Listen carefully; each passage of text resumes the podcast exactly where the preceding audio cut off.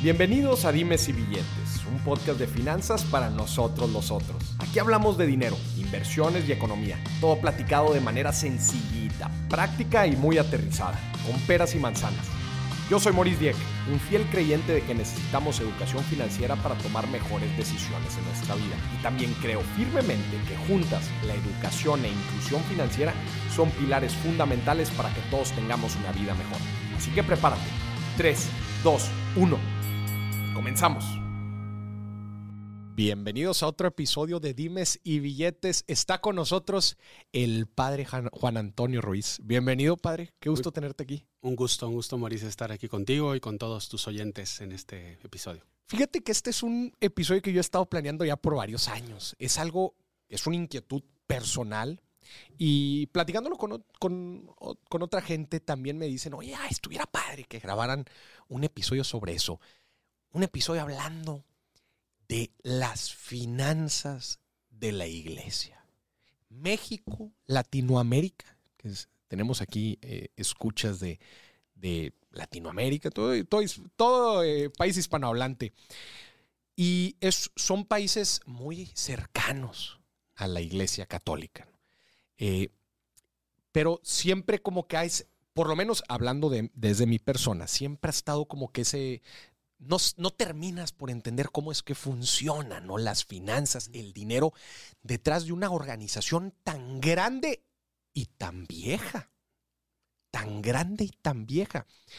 Con tantas congregaciones, con tantas iglesias, catedrales, basílicas eh, y sobre todo también con tantas necesidades.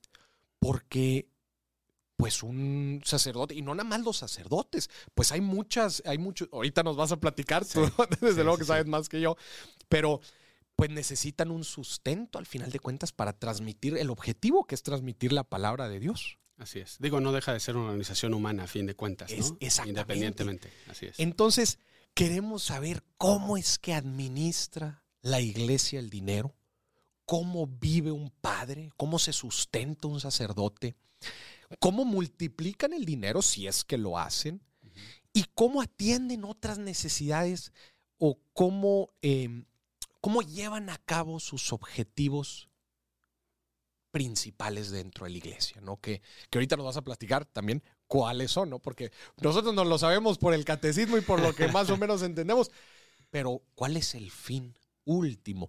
Y todo esto también lo platicamos ahorita antes de empezar el episodio. Eh, ahora que estuve en Roma, ¿no? Y ves el Vaticano, ¿no? Que el Vaticano a mí nunca me había tocado conocerlo. Y es sumamente interesante también toda la historia, ¿no? Toda la historia de los papas y, y, y, bueno, que llegaron a concentrar un gran poder a nivel internacional. Entonces, entender un poquito de todo eso. Va a estar buena la conversación. Va a estar buena. Oye, nada más con un poquito de contexto cuando, cuando te hago la invitación. Eh, lo primero que me dijiste fue, ¿y de qué quieres hablar? de, todos estos temas. Y yo te dije, ay, pues no estaría mal un poquito de todo. no, muy bien. Feliz, feliz de verdad de estar aquí. Platícanos un poquito de ti, primero que nada, para que la gente te conozca. Bien, gracias. Mira, eh, bueno, Juan Antonio Ruiz, Jorge, segundo apellido, libanés. Libanés mi país. Sí, sí, sí, somos paisanos, somos paisanos. Sí, por parte de mi mamá, mis cuatro bisabuelos maternos emigraron de Líbano. También. Llegaron a México sin hablar ni una, gota, nada de español, nada. Eh, entonces, pues por ese lado, eh, sí, muy bien. Y por ese lado tengo algo de fenicio también, de cierta manera, de finanzas como tú. Qué eh, yo, aunque nací en Ciudad de México, viví toda mi niñez en Mérida, Yucatán. De, ahí está mi familia, ahí, de ahí soy, de ahí me considero en cierta manera. y luego me entra la inquietud por, por, por, seguir este camino, por esta vocación a ser sacerdote. ¿Cómo te llega esa inquietud? Es, curioso, ¿no? Yo, yo a todos los padres que yo les pregunto, ¿dónde estuvo ese momento? Mira, eh, puedo ser que soy un poco eh, especial en este aspecto, porque yo eh, desde muy chico, desde muy niño, yo veo llorar a alguien, veo a alguien con una necesidad y, siento como ese resorte interior por hacer algo. Es algo que me sale muy natural. Entonces, la primera noción que yo tengo es a los ocho años, cuando saliendo de un funeral, en una misa en, Chuburná, que es una, zona de ahí de Mérida, eh, veo llorar a, pues la, viuda. Y le pregunto a mi papá, ¿pero por qué está llorando si ya está con Jesús? Típico razonamiento de ocho años, ¿no? Y en ese momento mi párroco, el sacerdote de ahí, se acerca a la, a la persona, a la señora, habla con ella y la señora deja de llorar. Y yo, eso es lo que yo quiero. Ahí tuviste tu flashazo. Y desde entonces, cada vez la típica pregunta, ¿qué vas a hacer cuando seas grande? Era sacerdote. O sea, no, no. Tú lo no- tenías claro desde entonces. Desde, por eso digo que es un poco anormal, porque hay muchos que, que no, que les sucede por una cierta de cosas. tal. Claro. Y de hecho entré al seminario menor. Yo entré con 12 años al seminario. 12 años. Sí, sí, sí. Yo entré con 12 años. Hay muchas personas que, que- que se escandalizan o sienten, y, pero ¿cómo? Si es tan chiquito. Y, Sí, pensarías, oye, ¿qué sabes a los 12 años? Exactamente. Yo sí puedo decir, mira, obviamente maduras. Obviamente la, la, la, la convicción va madurando, pero sí te puedo decir que, por lo menos de mi parte, que la certeza, el día que yo pisé el seminario menor en la Ciudad de México, dije, este, esta es mi casa. O sea, me sentí, es como la figura del rompecabezas que entra, así me sentí yo. O sea, dice, este es mi lugar. Y he tenido momentos muy difíciles, como todos en la vida. Pero dudas yo nunca he tenido de que esto es lo mío. Qué fregón. La verdad, muy padre. Qué chido. Y yo le agradezco mucho a Dios, porque sí, es un regalo, es un Claro, regalo. Y, claro, claro. y, eh, y, pues así he estado desde que entré a los 12 años eh, en, este, en esta etapa de mi vida. Oye, toda. ¿cuánto? eh, este es eh, un tema que se me hace bien interesante. ¿Cuánto duran los estudios de un, de un padre? De- depende. O sea, por ejemplo, en mi caso, yo soy de los legionarios de Cristo. Ajá. Yo, ¿Por qué te unes a los legionarios? yo mm, fui la generación fundadora del Cumbres, que es la escuela Ah, no allá en mi ciudad. Pero fíjate, es muy curioso y la pregunta es muy buena porque todos, es, mi párroco, este sacerdote que yo decía, que fue el Ajá. primero que como me flechó en esta vocación, iba todas las semanas a comer a mi casa. Todas, Toda la las semanas. semana. O sea, venías de una, de una, de una familia bastante religiosa. Sí, muy religiosa. Fíjate, religiosa, pero que se me entienda el término, no mocha. No mocha. O sea, en el sentido, nosotros nunca rezamos el rosario en familia en ese entonces. Iban a misa los domingos. Íbamos a misa todos los domingos, sí bendecíamos los alimentos antes de cada comida, se hablaba de Dios de modo muy natural, pero no eran de los de San Juditas Tadeo, digo con todo respeto, que no quiero decir que sea malo, ni mucho menos, pero no éramos ese tipo de familia, Ya. pero lo vivíamos muy natural. ¿no? Entonces, eh, te digo, aunque este sacerdote, que era muy amigo de la familia, venía a comer, yo, la figura del sacerdote legionario que yo veía en mi colegio era, es que este es lo que a mí me atrae, o sea, me atraía mucho más. Y de hecho, mi párroco siempre me apoyó y dijo, qué bueno que, que vas a una congregación religiosa, te va a ayudar mucho, porque son distintos caminos, a fin de cuentas, dentro de la misma. Eso, todo. eso me gustaría que empezáramos a distinguir. O sea, están las, las congregaciones, ¿verdad? Ejemplo, los legionarios. Sí. Ejemplos, el Opus Dei. En cierta manera, sí, por Claro. ponerlo de una manera, aunque lo puse es un poco distinto, pero sí, eh, los jesuitas, Los los, jesuitas. franciscanos, o sea, son congregaciones, órdenes religiosas Órdenes religiosas. que llevan sus finanzas de una manera muy distinto a los diocesanos. A los ¿Qué es diocesano? El diocesano es el sacerdote que está adscrito a una diócesis, a un, a un, a un Parroquia. no o sea, la parroquia pertenece. La diócesis es una adscripción territorial. Por ejemplo, La diócesis es eh, Monterrey. Monterrey es una Monterrey es una diócesis y los sacerdotes de esa ciudad que nacen en esa ciudad, no solamente, pero la mayor, Ujú. 99%, eh, deciden servir al pueblo de Dios en mi ciudad. En su ciudad. Exactamente. Entonces, diocesano es más geográfico Sí. y, y- y la congregación, pues, es más a un grupo, ¿no? Exactamente. Aunque hay congregaciones que están adscritas a una diócesis, sí, pero sí, sí, claro. es, es- sí, para, para Ok. ponerlo simplificar. Y entonces tú decides no ser diocesano, tú decides entrar a los legionarios de Cristo, que Sí. dices, manejan sus finanzas de forma distinta. Sí, Pero ahorita, ahorita entramos, Ahorita entramos en tema, eso, ¿no? sí. Entonces decides ser legionario. sí. Entro al seminario menor, con, te digo, con 12 años.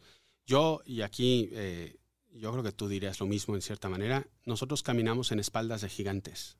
Y la generosidad de mis papás para mí fue algo grande, porque dejar a ir a, a su hijo de 12 años a la Ciudad de México, ni siquiera fue a Mérida, pues ese sí que ellos dieron, que debe así- no haber sido nada fácil, ni mucho menos, eh, pues hace que yo pueda estar aquí hablando contigo el día de hoy, Claro. vestido como estoy vestido. ¿no? Claro. Entonces, eh, bueno, decidieron, me dijeron que sí, y en, en el seminario menor estudias la secundaria y la preparatoria normal. Normal, en un internado, en un ambiente más cuidado para que si la vocación está ahí, realmente se, desarrolle. se pueda desarrollar de una manera. Es como meter una planta en un invernadero, a Claro. fin de cuentas, ¿no? Claro. Y, y terminando esos estudios, te hacen la pregunta, bueno, ¿y entonces ¿Y si, vas o no vas? ¿Sí o no? ¿Cuántos años es? Pues son seis años, o sea, la Seis secundaria años. y la preparatoria Ah, normal aquí en México, que es el modo de estudiarlo, ¿no? Eh, yo terminando decidí seguir. Vamos. Entré al noviciado, que en nuestro caso es, es- la congregación es noviciado, son dos años. Aquí en Monterrey, de hecho en Villa de Santiago, En Villa de Santiago. tenemos ahí el noviciado. Y ahí estudié y luego, eh, vamos a ver, ya van seis. Bueno, no, yo hice cuatro, porque yo, la, yo terminé la preparatoria en, en Estados Unidos con una especie de high school Ok. mi segundo año, pero vamos a ver, cuatro. Luego los dos de noviciado ya vamos seis. Luego nosotros tenemos, los legionarios tenemos los estudios de humanidades clásicas, Ok. que es un año que nos dedicamos a estudiar historia, literatura, oratoria, Ok. estilo, cómo escribir, o sea, muy humanista, ¿no? Eh, y ahí yo hice, el- lo hice en Estados Unidos, en, en un lugar que se llama Cheshire, Connecticut. Y ahí me dieron el, el título de, de high school, terminé la preparatoria. Normalmente es un año para Mm. todos. Sí. Y de ahí yo acabé en el año 98 mis estudios de humanidades y me fui a, a- a Roma. Ok. Nosotros como legionarios, no todas las congregaciones, pero nosotros nos- los estudios fuertes, superiores que se le llaman, los hacemos en Roma siempre, En Roma. Ok. que son, bueno, actualmente, porque el Vaticano cambió ya el itinerario eh, de, de estudios, son tres de filosofía y tres de teología. A mí me tocaron dos de filosofía, Mm. aunque hice la licencia en, en filosofía también, o sea, hice cuatro años. O sea, Y- la licenciatura en filosofía. Exactamente, exactamente. Y, y los tres de teología. Yo, yo hice siete en total. Siete años de estudios, llamémosle superiores. O sea, sin Exactamente. contar la secundaria y la preparatoria, Y ni el noviciado ni, ni las el noviciado ni las humanidades, son siete años Sí. de educación superior. Sí. Todas en Roma. En mi caso, sí. En el Vaticano tiene una universidad. ahí, ¿o No, neces- no en el Vaticano, en No, Roma, no. en Roma ciudad estamos a 10, 15 minutos Ya, entonces tú viviste en Roma, ¿cuántos años? 11 años. 11 11, años. años vivía en Roma, sí. Y después, Eh, bueno, nada más que antes nosotros interrumpimos los estudios, Mm. o sea, terminando la filosofía, Mm. solemos hacer un periodo que llamamos prácticas apostólicas. Mm. Y la idea es, ve y enfréntate al mundo Ajá. trabajando en cualquiera de los diversos apostolados que hacemos nosotros. Ese es el mundo en el cual tú vas a vivir como sacerdote. es Estás- como la- las prácticas profesionales. Haz de cuenta, haz de Ah. cuenta, pero la- también son formativas, que es lo bueno. Y, y es, oye, ¿estás dispuesto a vivir como sacerdote? En nuestro caso, religiosos, con tus votos de pobreza, castidad y obediencia en este mundo. Todos los padres toman esos votos. Los religiosos. Los religiosos. Los diocesanos no. ok. Eh, Los diocesanos hacen promesas de eh, obediencia a su obispo y de castidad. Y de castidad. De pobreza, no. De pobreza, no. No. Es que, bueno, ahorita que entremos a hablar del tema de las finanzas, se va a hablar. No Ajá. quiere decir que sea me- mejor uno u otro. No, ¿eh? no, Son no. estilos de Son vivirlo. estilos. Pero a ver, bueno, ahorita, se va a poner muy bueno este cotorreo. Sí, sí, sí. Entonces, ajá, dan esas prácticas profesionales. Exacto. Y se digo, en- yo, me hice, yo hice cuatro años, los hice en España. Ajá. Por eso todavía tengo un pequeño Sí, deje traes- español. Sí, sí, sí. Eh, estuve en Sevilla un año y medio. Mm. Preciosa Sevilla, me Sí, encantó. no y en Madrid. Y en. Madrid otros dos años y medio también. Qué fregón. Entonces sí, y, y eso, y luego ya regresé a Roma, terminé mis estudios y me ordené sacerdote en el 2009, el día 12 de diciembre de la Virgen de Guadalupe. 2009. 2009 me ordené. ¿Era el eh, Benedicto? ¿Era? Benedicto todavía. sí. Él los... No, él no, él no, no, uno, otro obispo. Otro obispo sí, los obispo. ordena. O sea, no, no, no, no si estás en Roma obligatoriamente te tiene que eh, ordenar sacerdote el Papa. El Papa. Sí, ya. sí, sí. Y luego te regresas. Y luego, eh, todo, bueno, me, me- me piden que siga en Roma después de ordenado. Estaba yo como formador en el seminario que tenemos ahí y al mismo tiempo trabajaba en la dirección general nuestra. Mm. Eh, en el ámbito Dirección General de, De la legión- de los legionarios, sí. Ajá.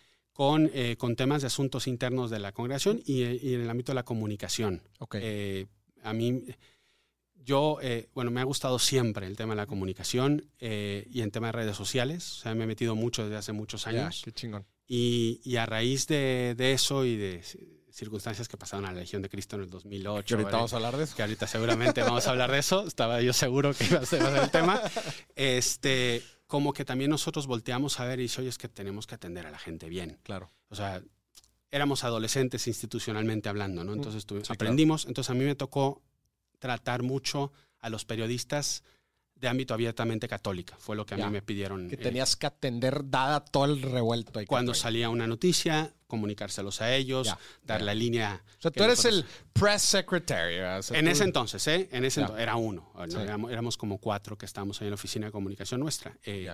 Y bueno, fueron, la verdad fueron años muy bonitos, eh, intensos, pero muy padres. Yo aprendí muchísimo. eh, Y ya eh, me mandaron aquí en agosto de 2013, me mandaron a Saltillo, Coahuila, aquí en México. Y llevo desde ahí, desde entonces aquí. Nueve años. Ya nueve años trabajando sobre todo con jóvenes. Mm. Eh, y en los últimos años me han pedido trabajar con jóvenes profesionistas, de hecho, eh, matrimonios recién casados Ya, órale. y- y varones, no señores, porque luego dice señores y los millennials se enojan, Se enojan. pero sí, Ya.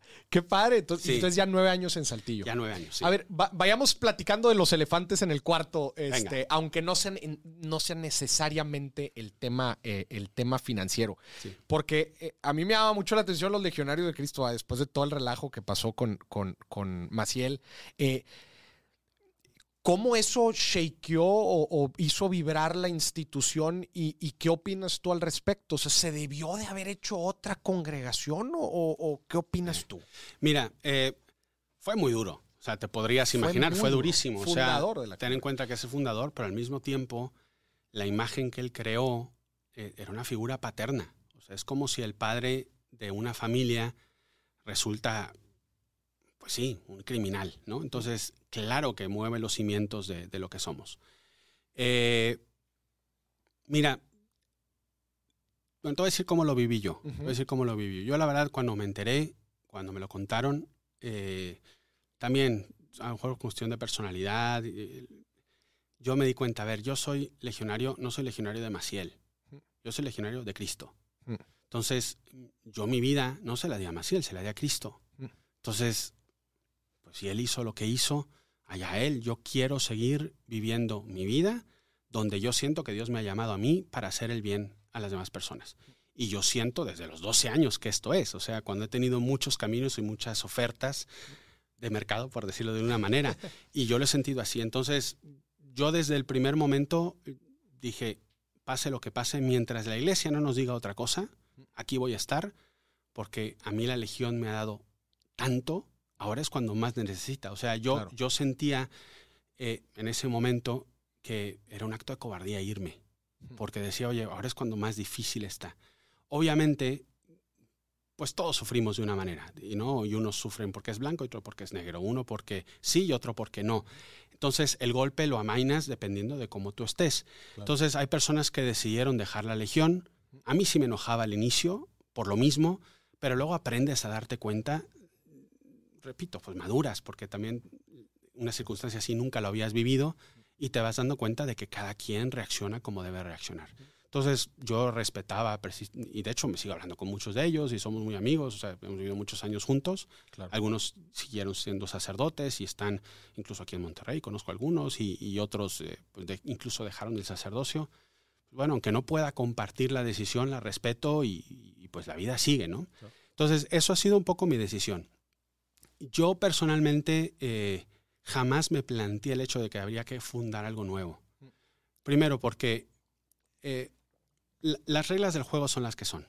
Entonces, si el juez máximo te dice, ¿sabes qué? Vamos a salvar lo salvable de esto, pues vamos a salvarlo. ¿Y quién era el juez máximo? En ese caso, el Papa Benedicto. E- Esa fue la decisión que él tomó. Exactamente. De hecho, hay una historia que yo creo que no muchos conocen y que me encantaría contarla porque eh, eh, muchos dicen que Juan Pablo II supo lo del Padre Maciel. E- e- Esa es como que una de, la- de las Sí. inquietudes. Y de mira, gente. eh, yo, yo puedo, no afirmar porque nunca hablé con él, pero sí puedo decir, eh, Juan Pablo II durante muchos años de su pontificado abiertamente habló el caso con él, con el padre Maciel. De hecho, Joaquín Navarro Valls, que era el portavoz vaticano durante muchos años, él cuenta la, la- la anécdota de que, de que él estuvo en una reunión en la cual le preguntaron, el, el Papa le pregunta al padre Maciel si es cierto o no, y el padre Maciel le jura que no.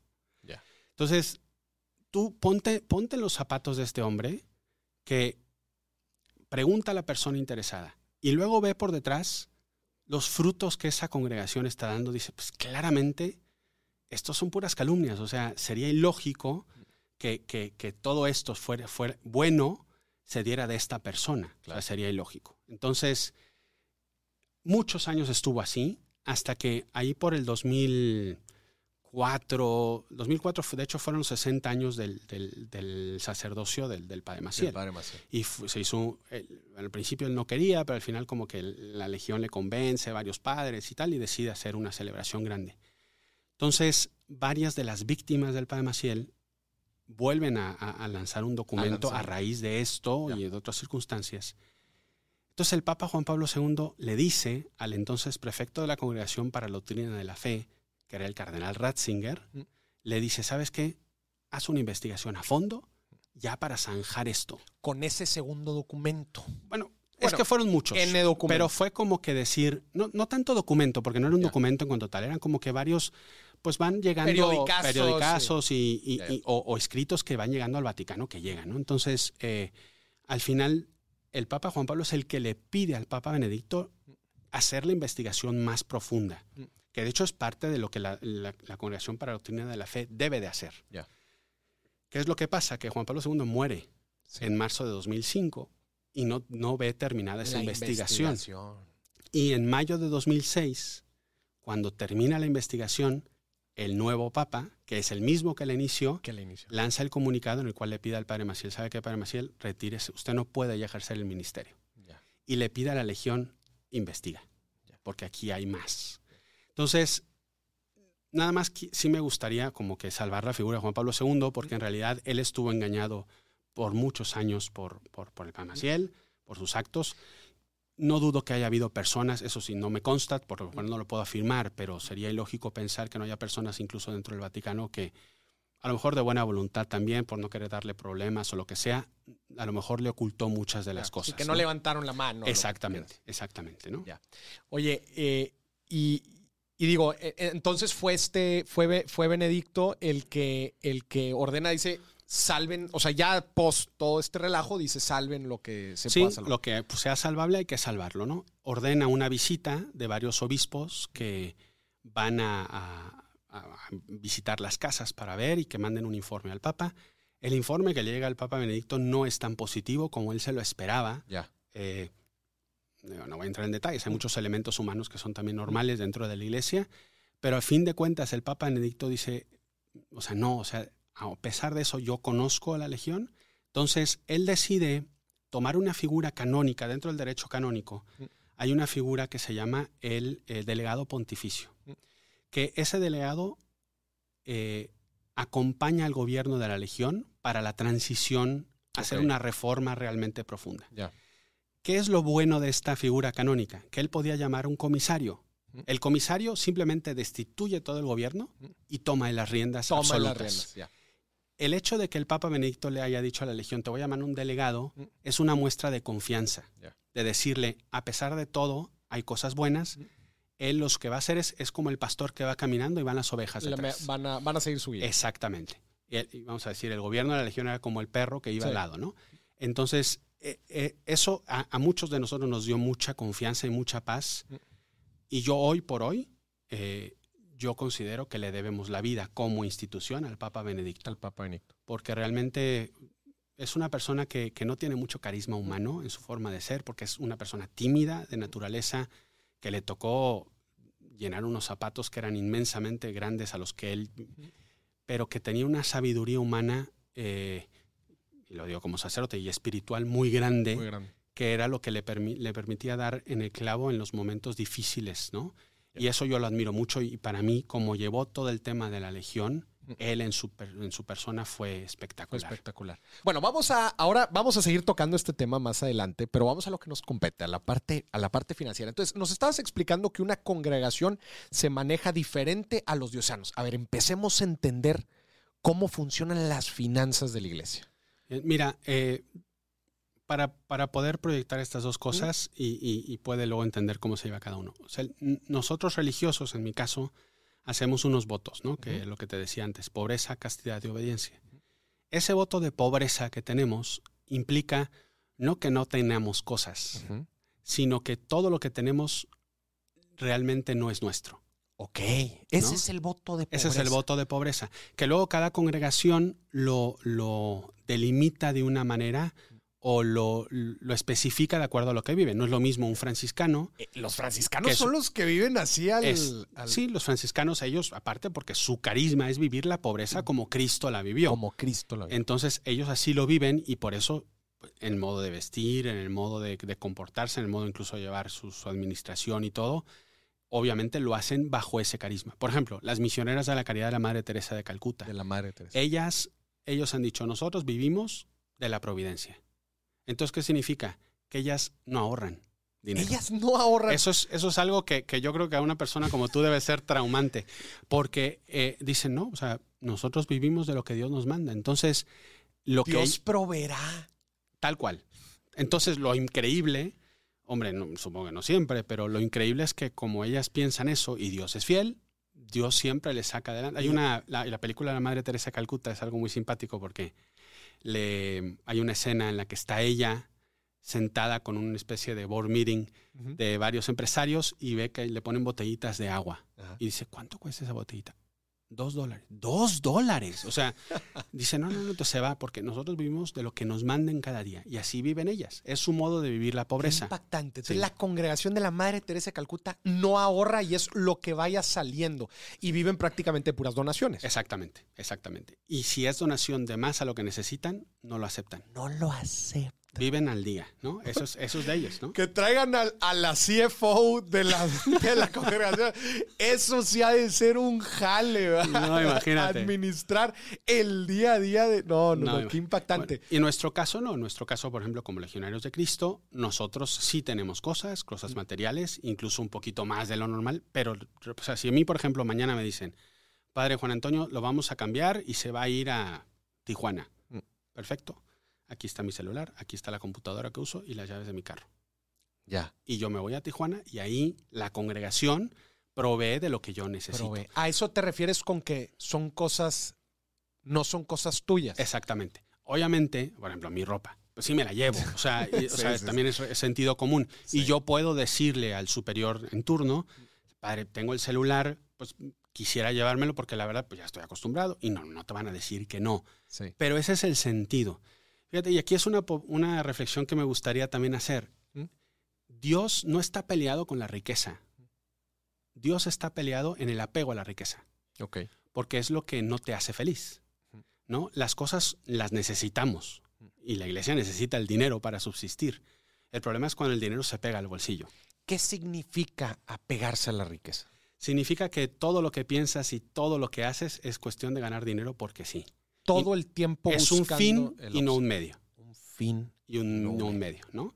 Ese es el problema. De hecho, eh, eso es lo que habló Jesús sobre el dinero. En cierta manera, en cierta manera. De hecho, es lo que iba a decir. Fíjate que a veces se idealiza mucho la vida de Jesús con los apóstoles, ¿no? Porque es verdad, hay una frase en el Evangelio, el Hijo del Hombre no tiene ni dónde reclinar la cabeza. Es verdad. Pero luego iba a Cafarnaúm y se quedaba en casa de Pedro Pedro era una persona pudiente de Cafarnaúm. Tenía, tenía billete, Pedro. Entre otras cosas, porque eh, hay en, la, escena de la pesca milagrosa estaba él con tres embarcaciones que también le pertenecían a él. Entonces, no quiere decir que Cristo está peleado con los ricos. Claro que no. Va a casa de Simón a comer, que también era un fariseo rico. Va cada vez que iba a Jerusalén se quedaba en Betania, que era como la casa de campo de Marta, María y Lázaro. O sea, Sí se movía en una esfera de billete, Jesús. También, pero también sabía tratar a la gente rica, a la gente pobre, quiero decir. Es decir, es lo mismo, o sea, mi fin último no es tener dinero por tener dinero. Mi fin último es que el dinero es algo necesario en la vida. Claro que como alguien que soy un inversionista, debo ver la forma, y más si es mi forma de trabajo, de invertir más dinero y poder lograr más dinero, de acuerdo. Mm. Pero que no sea nada más la última finalidad y olvides los cimientos de tu vida. Claro tu familia, lo que tú eres y no lo que haces, eh, los valores, etcétera, etcétera. O sea, ¿los padres ahorran? Digo, ya me queda claro que sí. la madre Teresa y sus amigas no, pero ¿los padres ahorran? Sí, claro, claro. o sea, también porque, digo, es un estilo distinto la madre Teresa, ¿no? Pero, pero porque si no, ¿cómo vives? Y más en el mundo en el que vivimos. En el mundo actual, exacto. En el mundo actual es importantísimo, es que si no, no, no tienes por dónde hacerle. Entonces, sí hay ahorros, o sea, y luego depende de cada congregación cómo, cómo se hace para, para que ese ahorro realmente sea bueno. Y luego, pues es verdad, no somos profesionales de esto. y, y es normal que haya personas que, o congregaciones o comunidades dentro de toda la congregación que sean mejores o peores para eso, ¿no? Eh, Pero cuando hablas del ahorro, lo hablas en, en- en sentido de congregación. ¿Está ligado? ¿En qué sentido? O sea, ¿cómo, cómo funcionan tus finanzas de, de- Ah, mías, tuyas personales. y las de la congregación? O sea. ¿cómo funciona eso? Bueno. ¿Tú, tienes, ¿Tú tienes dinero tuyo? No, Tú no tienes dinero. no, yo no tengo dinero. Los padres no tienen dinero. Los religiosos no. Los religiosos no. Los Todo- diocesanos sí, Los diocesanos sí. sí. O sea, los religiosos, el, el dinero que tenemos es de la congregación. Es de la congregación. es del uso común de todos, Ok. que yo puedo usar y que yo puedo administrar para mi forma de vivir o mi apostolado, Ok. pero no es mío. Sí, o sea, sí, de acuerdo. Pero a ti te depositan una lana o qué? No. En nuestro caso no. En los, Sí, sí, en, sí. Los dios- en los- en los diocesanos sí. En mi caso yo lo que necesito es por donativos que me dan o, por ejemplo, no sé, pues a ver, me falta pasta de dientes. Mm. Voy con el superior padre, me falta, falta una pasta de dientes, ¿puedo ir a comprarla? Adelante. O sabe que tenemos un lugar donde tenemos hay eh, pasta de ah, y dientes. ahí los puedes tomar. ¿Y Exactamente. ¿Tienes tarjetas de crédito, débito? De débito. De débito, De débito. eh, normalmente, no digo que las de crédito no se puedan, pero normalmente son de débito porque son tarjetas en donde te depositan para tus gastos normales. Para tus gastos normales. ¿Invierten? ¿La congregación invierte su lana? Depende. O sea, hay veces sí, hay veces no. Depende a qué le llames invertir. A, a multiplicar el dinero en proyectos, este, en, sí, en renta sí, eh, sí, sí. eh, pero últimamente, o sea, hubo, años en los que se, se debatió mucho el tema de... eh, de, de las inversiones. no, del inver- porque a fin de cuentas es dinero que entra, sí o sí. Claro. Pero eh, luego hay, hay cosas, sobre todo, lo- por ejemplo, el tema bolsa y todo Ajá, ese ajá. tema que, que luego no sabes Que mucho también es especulación. exactamente. etcétera. Y luego, por ejemplo, sucedió, de hecho, hace poco en, en Inglaterra, y el Papa Francisco fue muy duro con eso, que unos fondos que el Vaticano tenía para obras de calidad Ajá. se invirtieron en un tema de especulación No. y sin querer, porque realmente lo hicieron en buena voluntad, En buena porque voluntad. querían generar más dinero para poder Ajá. lograrlo, resulta ser que esos invertían en armamento.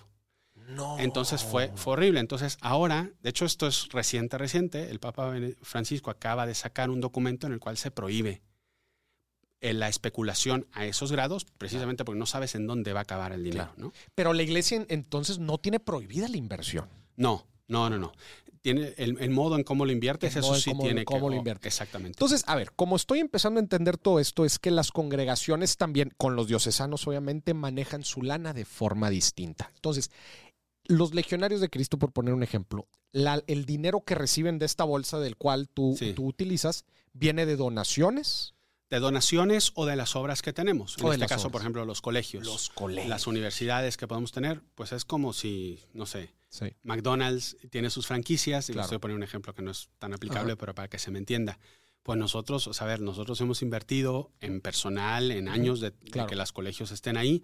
Obviamente lo primero es que el colegio sea autosustentable y se pueda ayudar, Claro. pero también de ahí Da- se- lógico que ayuda, se ayuda un porcentaje para poder ayudar a, a la misma congregación de la cual es, benes- propietaria de esos colegios. Claro. De los legionarios, ¿qué porcentaje de los ingresos viene de los colegios?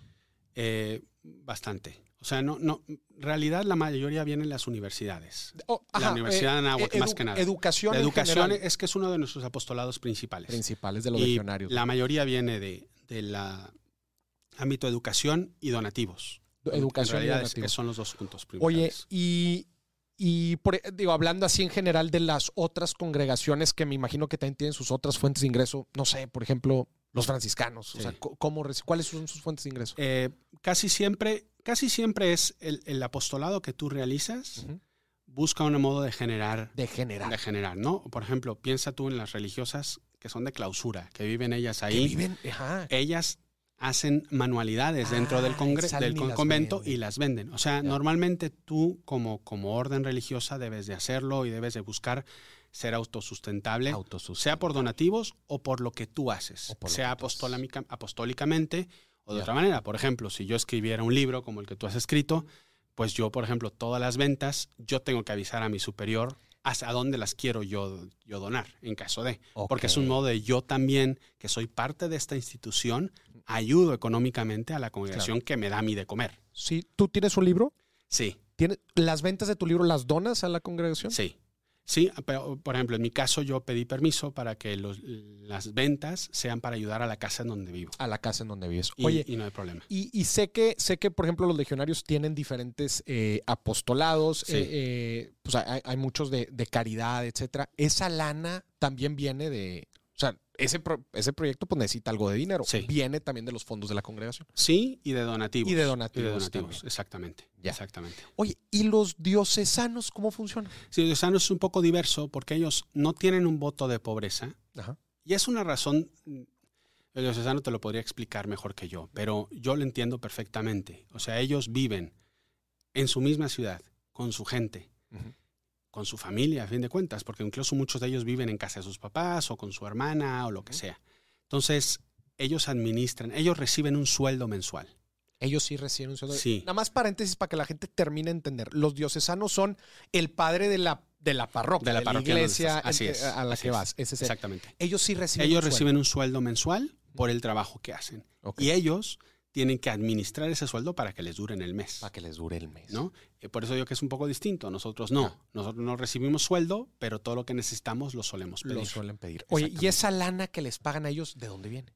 Hay muchas, muchas eh, formas. También hay donativos, gente que puede ayudar. eh, los- el diezmo de la iglesia. El diezmo de la el iglesia. diezmo de la es iglesia ayuda. Ahora, es importante decir que no todo el diezmo que se da se queda en esa iglesia. Normalmente lo que se hace es, es que ese diezmo, normalmente el párroco habla con el obispo, que es el administrador último de toda la zona, De toda la zona. y le puede decir que yo quiero que tanto porcentaje se quede en mi iglesia, o todo, es que depende mucho cómo lo manejen, y como cada obispo también decida, porque luego cada obispo puede hacer como quiera el modo como lo administra, pero lo que normalmente tengo entendido se hace es que el dinero va a la, a la arquidio- a la diócesis, al obispo, perdón, Al obispo. y el obispo lo distribuye. ¿Por qué? Porque hay iglesias en zonas rurales, por Sí, ejemplo, que, no que reciben necesitan tanto mucho más. Entonces es un modo también de poder ayudar, ¿no? De distribuir. Entonces, por eso, la iglesia por eso pide diezmo, no porque quiera pedir dinero por pedir dinero, es que de eso vive el párroco normalmente. para, para que la gente entienda, ¿qué es el diezmo? El diezmo, bueno, es que es toda una tradición. Tradición. O sea, anteriormente era el 10% de tus ganancias, los dabas a la iglesia. 10, y de ahí viene el nombre, ¿no? Exactamente. Ahora, hoy por 10% hoy, hoy por hoy es ayuda en lo que puedas a la, la iglesia en sus necesidades, ¿no? La iglesia se, se preocupa por ti, en lo que tú necesitas a nivel espiritual, etcétera. Entonces, un modo de, de también de apoyar a instituciones que tú le des como parte de, porque aparte de la iglesia no solo son los padres y los obispos y las monjas, somos todos, ¿no? Claro. Entonces, exactamente. Y de ahí viene el nombre entonces, diezmo. Exactamente. del- es del que 10%. antes, estoy hablando de Edad Media o época renacentista, etcétera, no había dinero. O sea, la forma pecuniaria, tú lo sabes mejor que yo en ese aspecto. O sea, históricamente no había moneda, no había billetes. Bueno, en el Renacimiento ya había por lo menos monedas. Sí, exacto. Pero bueno, Edad Media quiero hablar, Sí. ¿no? Entonces, ¿qué es lo que se hacía? Pagaba con el 10% de mis cosechas. Ok. O nacía el ternero y el mejor ternero se lo daba a la iglesia, se lo daba a Dios.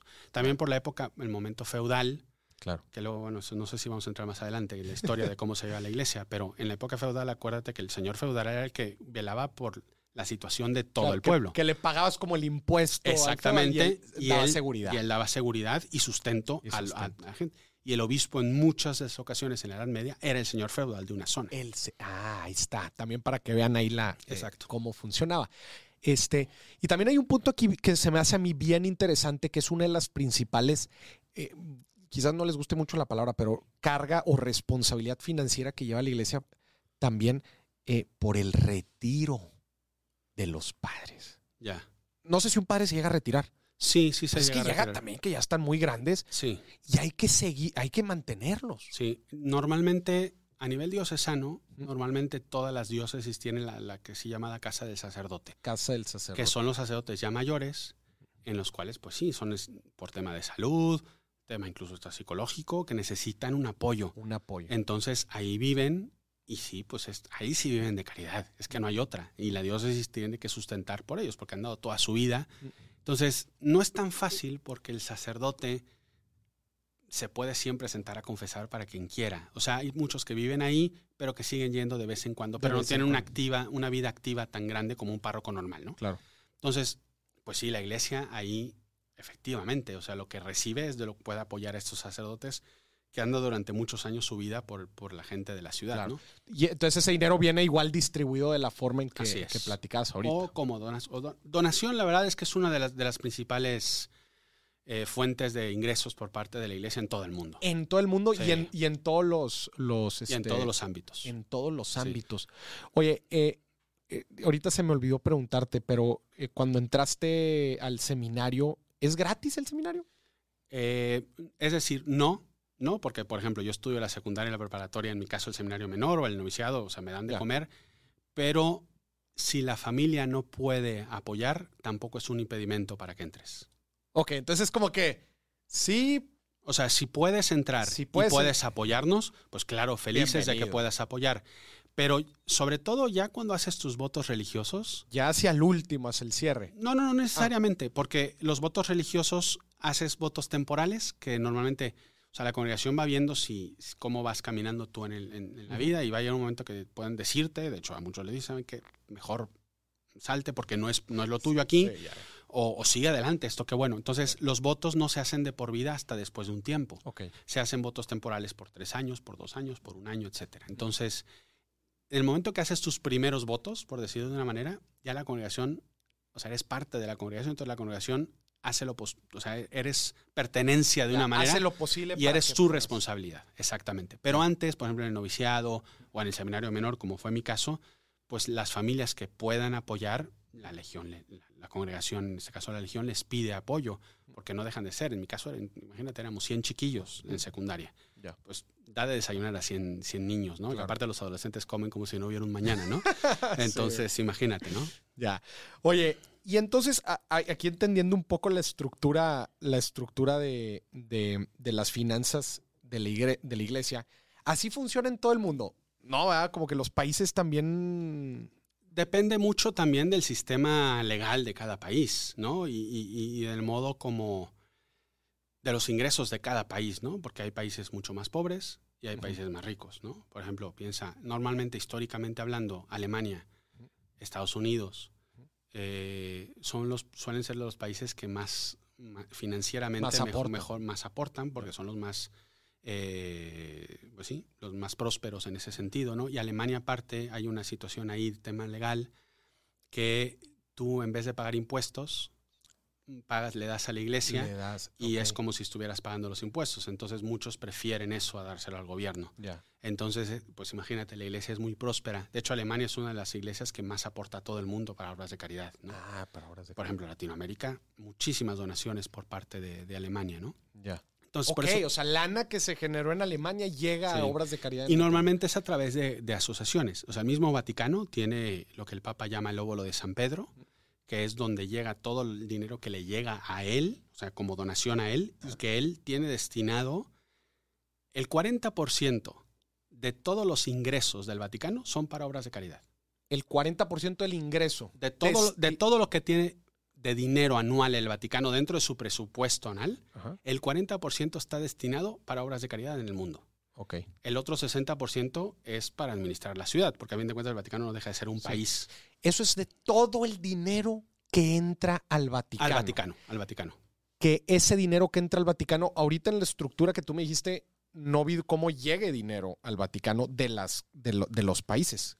Es que sí, sí se puede, por ejemplo, las conferencias episcopales de cada país pueden mandar al óvulo de San Pedro, que es lo que te digo. eh, ob- ob- óvulo de San, el óvulo, óvulo. óvulo era la moneda del, del- de Roma. ok, Era una, era una, Era era- una de las monedas. de Roma. Entonces, óvulo de San Pedro es por el pasaje del Evangelio que a Pedro llega con Jesús y le dice, oye, es que me han pedido que pague impuestos. ya. ¿Y, qué dijo Jesús? Y, Jesús le dice, a ver, tráeme una, lo de la moneda. ah, muy bueno. ¿No? Eh, Platícala, platícala. Entonces le dice, oye, pues la moneda de quién es, pues es del César, entonces dale al César. Bueno, eso es a los fariseos. Pero en ese momento, como estaban todos escandalizados, le dice, a ver, ve a pescar. Y el primer pez que saques, abres la boca y vas a encontrar una moneda. Pagas por mí y por ti. Y efectivamente, digo, es un modo milagroso de hacerlo en cierta manera. Pero, Pero me- Jesús pagaba impuestos. eso, es lo que yo, eso es lo que yo quiero decir. Es Sí. que a veces, es lo que decía, ¿no? impuestos. Ideologizamos tanto a veces la vida de Cristo que creemos que era un hombre sin, sin normas. No, tenía, tenía normas. día a día. Y Tenía, día a y día. tenía que pagar impuestos como cualquier hijo de vecino. O sea, eso es muy, muy interesante, ¿no? E- Esa, esa parte, la de dar al César lo que es del César y a Dios lo que es Dios, es una parte muy interesante. ¿Cómo Sí. la interpretas tú? Pues, eh, financieramente hablando, Ajá, sí, claro. es, es lo mismo. O sea, el dinero, el dinero tiene una inscripción delante y es un medio. Exactamente. Ese es mi punto, no es un Dios. Eso es un poco lo que decíamos del apego hace rato, ¿no? Sí, claro, claro. Para muchos en nuestra vida de hoy, el dinero es un Dios. Mm. Y su vida es cómo generar y cómo alabar, entre Claro. comillas, más a este Dios Claro, al cual le dedico mi vida entera. claro. ¿Qué es lo que pasa?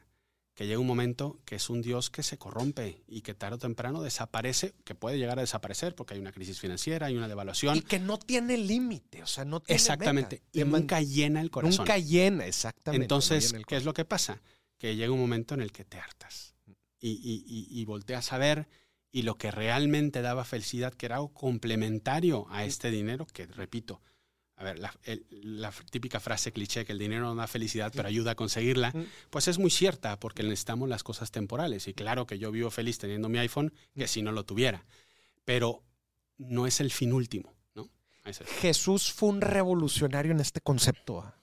Eh, sí, sí, en cierta manera. Los judíos no lo manejaban ni los romanos en esa época. Los romanos no. Los judíos, en, en- en el mundo judío sí había un, un cierto, eh, vamos, en la, en la Torá, que era lo que parte del Antiguo Testamento que tenemos nosotros los cristianos, ha- hay un, siempre un- un- una predicación de desapego a todo lo, lo material. Cristo lo que pasa es que lo enfatiza muy claramente. Y también lo romantizó mucho. Sí.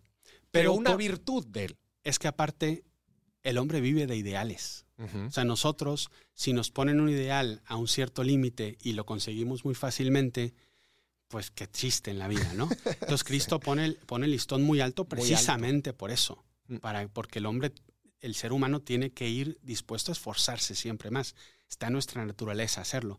Si no nos acomodamos y nos metemos en nuestra zona de, en nuestra burbuja de confort, que lo que único que hace es, ah, pues sí, nos aplatanamos en un lugar. De hecho, financieramente hablando, en una empresa es igual.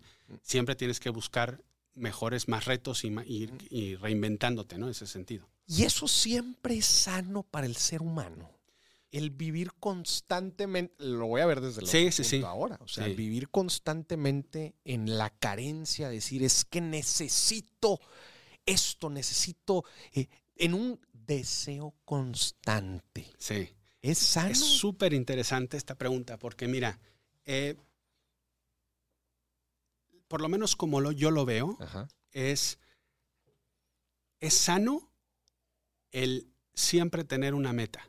Ajá. Yo, por ejemplo, te voy a decir algo que yo hago todos los años. Yo todos los años al iniciar, en mi caso, un curso escolar, ¿no? Yo me, me planteo qué voy a hacer este año para mejorarme a mí mismo. Y me pongo, gracias, y me pongo dos o tres metas personales a nivel, en mi caso espiritual, porque lo tengo que hacer como sacerdote, a nivel humano y a nivel de mi trabajo, de mi apostolado. Entonces, ¿qué es lo que yo puedo mejorar con esto? Ajá.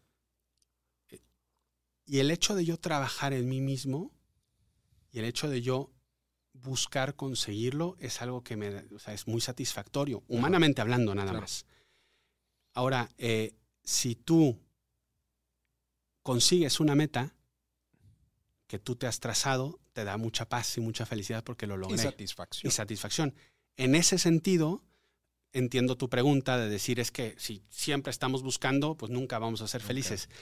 Pues no del todo, porque a fin de cuentas sí logras metas, ¿no? Es como, es un maratón que son 42 kilómetros. El ser humano normalmente en, en el, en el ámbito del trabajo personal no es un corredor de maratón, sino de 100 metros. Porque en realidad en la vida tenemos 24 horas. Claro.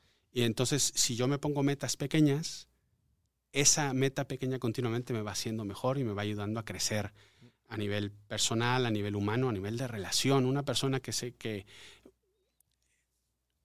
que se va a casar, por ejemplo, ¿no? No- a veces está el error de que el matrimonio es, el- es la meta. ¿no? El matrimonio es el pistoletazo de salida. Mm. Y, y es el pistoletazo de salida en el cual vas a caminar. Lo padre y lo increíble es junto con esta persona que Claro. amo con todo mi corazón. Claro. Pero vamos siguiendo caminando juntos y nos vamos enriqueciendo juntos. Es que la vida es así. Y, y yo, yo también ahí complementando un poquito, o sea, creo que mientras veamos que la, que la satisfacción y la felicidad es el mismo camino, ¿no? No, no, no, no dejarlo también todo a la meta. Y es que si no llego a ser tal persona o con conseguir tal cosa, Sí.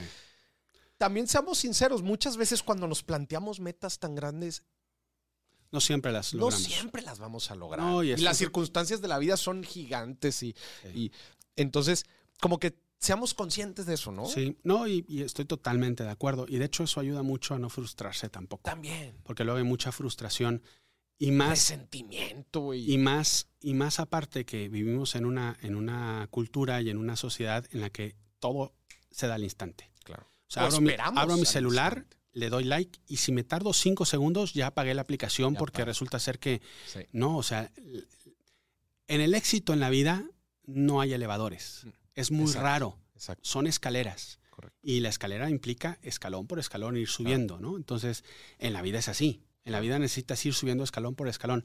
Y el camino es lo que te hace feliz. Claro. Que vas a llegar a la meta. Es bueno tener la meta. Tampoco es simplemente enfocarte solo en el caminar. Claro. Es bueno saber hacia dónde vas guía, hacia dónde vas caminando, Claro. porque si no caminas sin rumbo. Claro. Pero al mismo tiempo sabiendo que perfecto solo Dios y yo soy siempre una obra perfecta en perfeccionamiento. En perfeccionamiento. Qué chingón. Oye, bueno, vamos a regresarnos ahora al tema, porque está bien interesante lo del, lo del óvulo de San Pedro. Entonces, el óvulo de San Pedro era, eh, en, en este caso, pues era la moneda ya en, en- en la época de, los romanos. Eh, y es todo el dinero que llega, entra al Vaticano, que llega por donaciones, que llega por eventos internacionales, Sí, o, por etcétera. la- o por los museos vaticanos. O los o- museos del Vaticano. Oiga, que yo me aventé toda la tirada de los museos del Vaticano hasta la capilla Sixtina. Híjola, les quiero decir algo, un super paréntesis. pero Venga, no- no, te preocupes. Yo ya hice muchos, Tú entonces. ya, también. hice- tú ya hiciste muchos. Oye, este. Vaya travesía lo que es ir a ver la Capilla Sixtina. Bueno, a ver, también me la bañé. ¿verdad? Me fu- fui este verano, que es el, el verano en donde, pues en, en teoría es el primer verano después de COVID. No, no, no, no, no. La cantidad de gente que había. Sí. No, Y ya me habían dicho, me habían dicho, si vas a ir a la Capilla Sixtina, vete con mucha, pero mucha paciencia. Y la verdad es que es, es impactante todo. Sí. Pero bueno, ahorita entraremos también a, a todo ese tema. Pero entonces, es todo el dinero que entra a la bolsa del Vaticano. Sí. El 40% se va a obras de caridad alrededor del, Alrededor del mundo. Danos algunos ejemplos de estas obras de caridad. Por ejemplo, ah, hubo un terremoto en, no sé. México. Te voy a, poner un ejemplo. Huracán en Katrina hace ti- año en Nueva. Orleans. El Papa envía miles de euros para ayudar a tal lugar. Eh, hubo unas, incluso por ejemplo hace poco, un matanza, no me acuerdo en qué país de África, y la iglesia está sufriendo muchísimo por... Ahí va el Ahí va una lana. O sea, eso, a eso es a lo que A va. esos son. Y entonces- hay una oficina dentro del Vaticano que es dedicada precisamente a eso. Y que, y que el, Papa es el que le dice, oye, administra esto para que realmente Se llama la oficina Asuntis Financieris. No, no, no, pero algo así. Oye, y, y, ok, entonces, y el otro 60 es para la administración del Vaticano. Es que el Vaticano es un país. Claro. Y como país... El más tiene- chico del mundo. Es el más chico del mundo. Y como país tiene su propia moneda, tiene su... su, su- ¿Cuál es la moneda del Vaticano? Es el euro. Es que es Ah, parte, sí, es parte mismo, de la. Unión Europea, exacto. Eh, tiene, pero bueno, tiene su policía, sus bomberos, o sea, tiene todo. Y Todos gente vive dentro del Vaticano, no solo sacerdotes, o sea, vive también laicos que trabajan ahí. Mm. Entonces, y, y tiene una manutención del, del- del suelo, que a fin de cuentas eso también necesita manutención. Claro, Entonces, sí. Y, y entonces, dentro de, de toda esta administración, ¿quién, quién regula? O sea, ¿hay, hay entes reguladores de cómo se hacen las cosas Sí, o cómo funciona? Sí, o sea, digo, bueno, está el, el derecho canónico, que es lo que, eh, lo que a fin de cuentas eh, Rige. rige, rige la vida humana de la iglesia, para decirlo de una A manera. ¿no? descríbenos el derecho canónico así en general. Pues es, vamos, es, es como el, el derecho de cualquier país que implica una serie de leyes que determinan el modo de obrar y, y de Como la administrarse. constitución. Haz de cuenta, La- haz de cuenta, ¿no? El, el- y que tiene diversos apartados, la parte penal, la parte administrativa, la parte jurídica, etcétera, etcétera. O sea, es, es lo normal de, de- de un país, pero en este caso es toda una institución mundial, ¿no? Ya. Eh, entonces, ahí está la parte administrativa en la cual se determina, ¿no? El, el Vaticano, eh, bueno, cada papa puede hacer lo que le da la gana, porque a fin de ¿A cuentas, poco sí? es- pues él es, él es el, el administrador máximo. Ya. Entonces, él puede mover, normalmente no lo hacen, obviamente, Sí. ¿no? Pero, pero dependiendo de las necesidades y, y la, la mismo avance de la sociedad, de repente el papa ve, oye, no, yo creo que es por aquí. Entonces, hay ciertas cosas que el papa puede a fin de cuentas ejercer, lanza el, el que se llama un motu propio, que es como una carta en la cual manda y a partir de ahora vamos a hacer esto. Ya.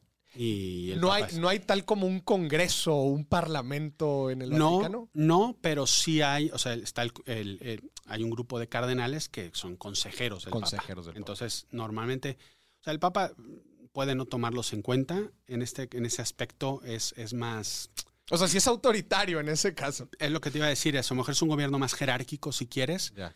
Pero hoy por hoy, hoy por hoy, eh, ningún papa desde hace muchos años lo hace. O sea, normalmente, a menos de que sea una convicción muy personal y que lo quiera hacer y que lo pueda hacer, y es muy raro, pero lo puede hacer, normalmente siempre consulta, siempre. Porque aparte, a ver, humanamente hablando, yo no voy a ser experto en todo.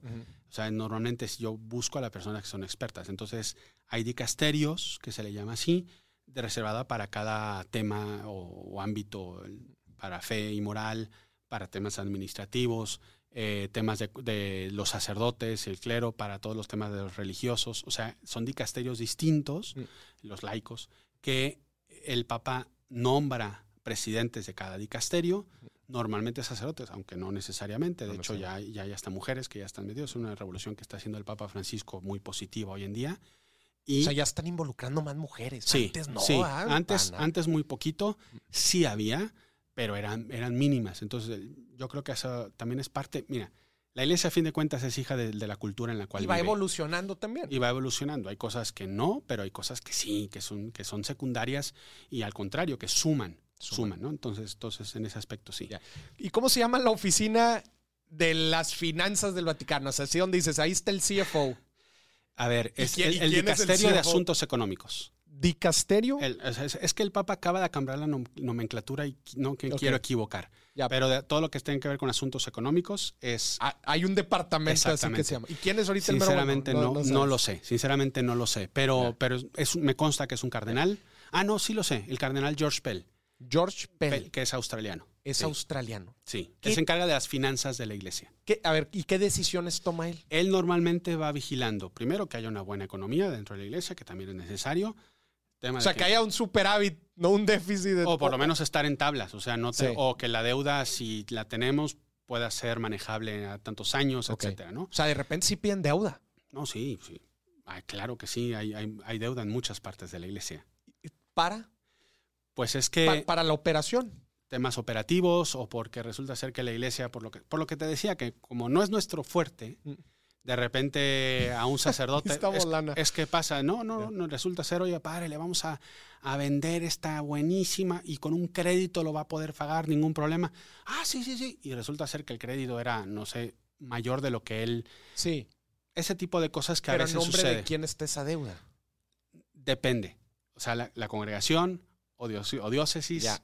O, o el Vaticano. o a nivel personal. A veces O a nivel resulta ser que el padre como. Persona lo, lo, lo acepta. Entonces, administración de la deuda. sí. ¿Qué más? Eh, administración de la deuda, administración digamos, de, de las finanzas en general. En general. Eh, ¿Cuánto cuestan los boletos para ir a ver la capilla Sixtina? Exactamente.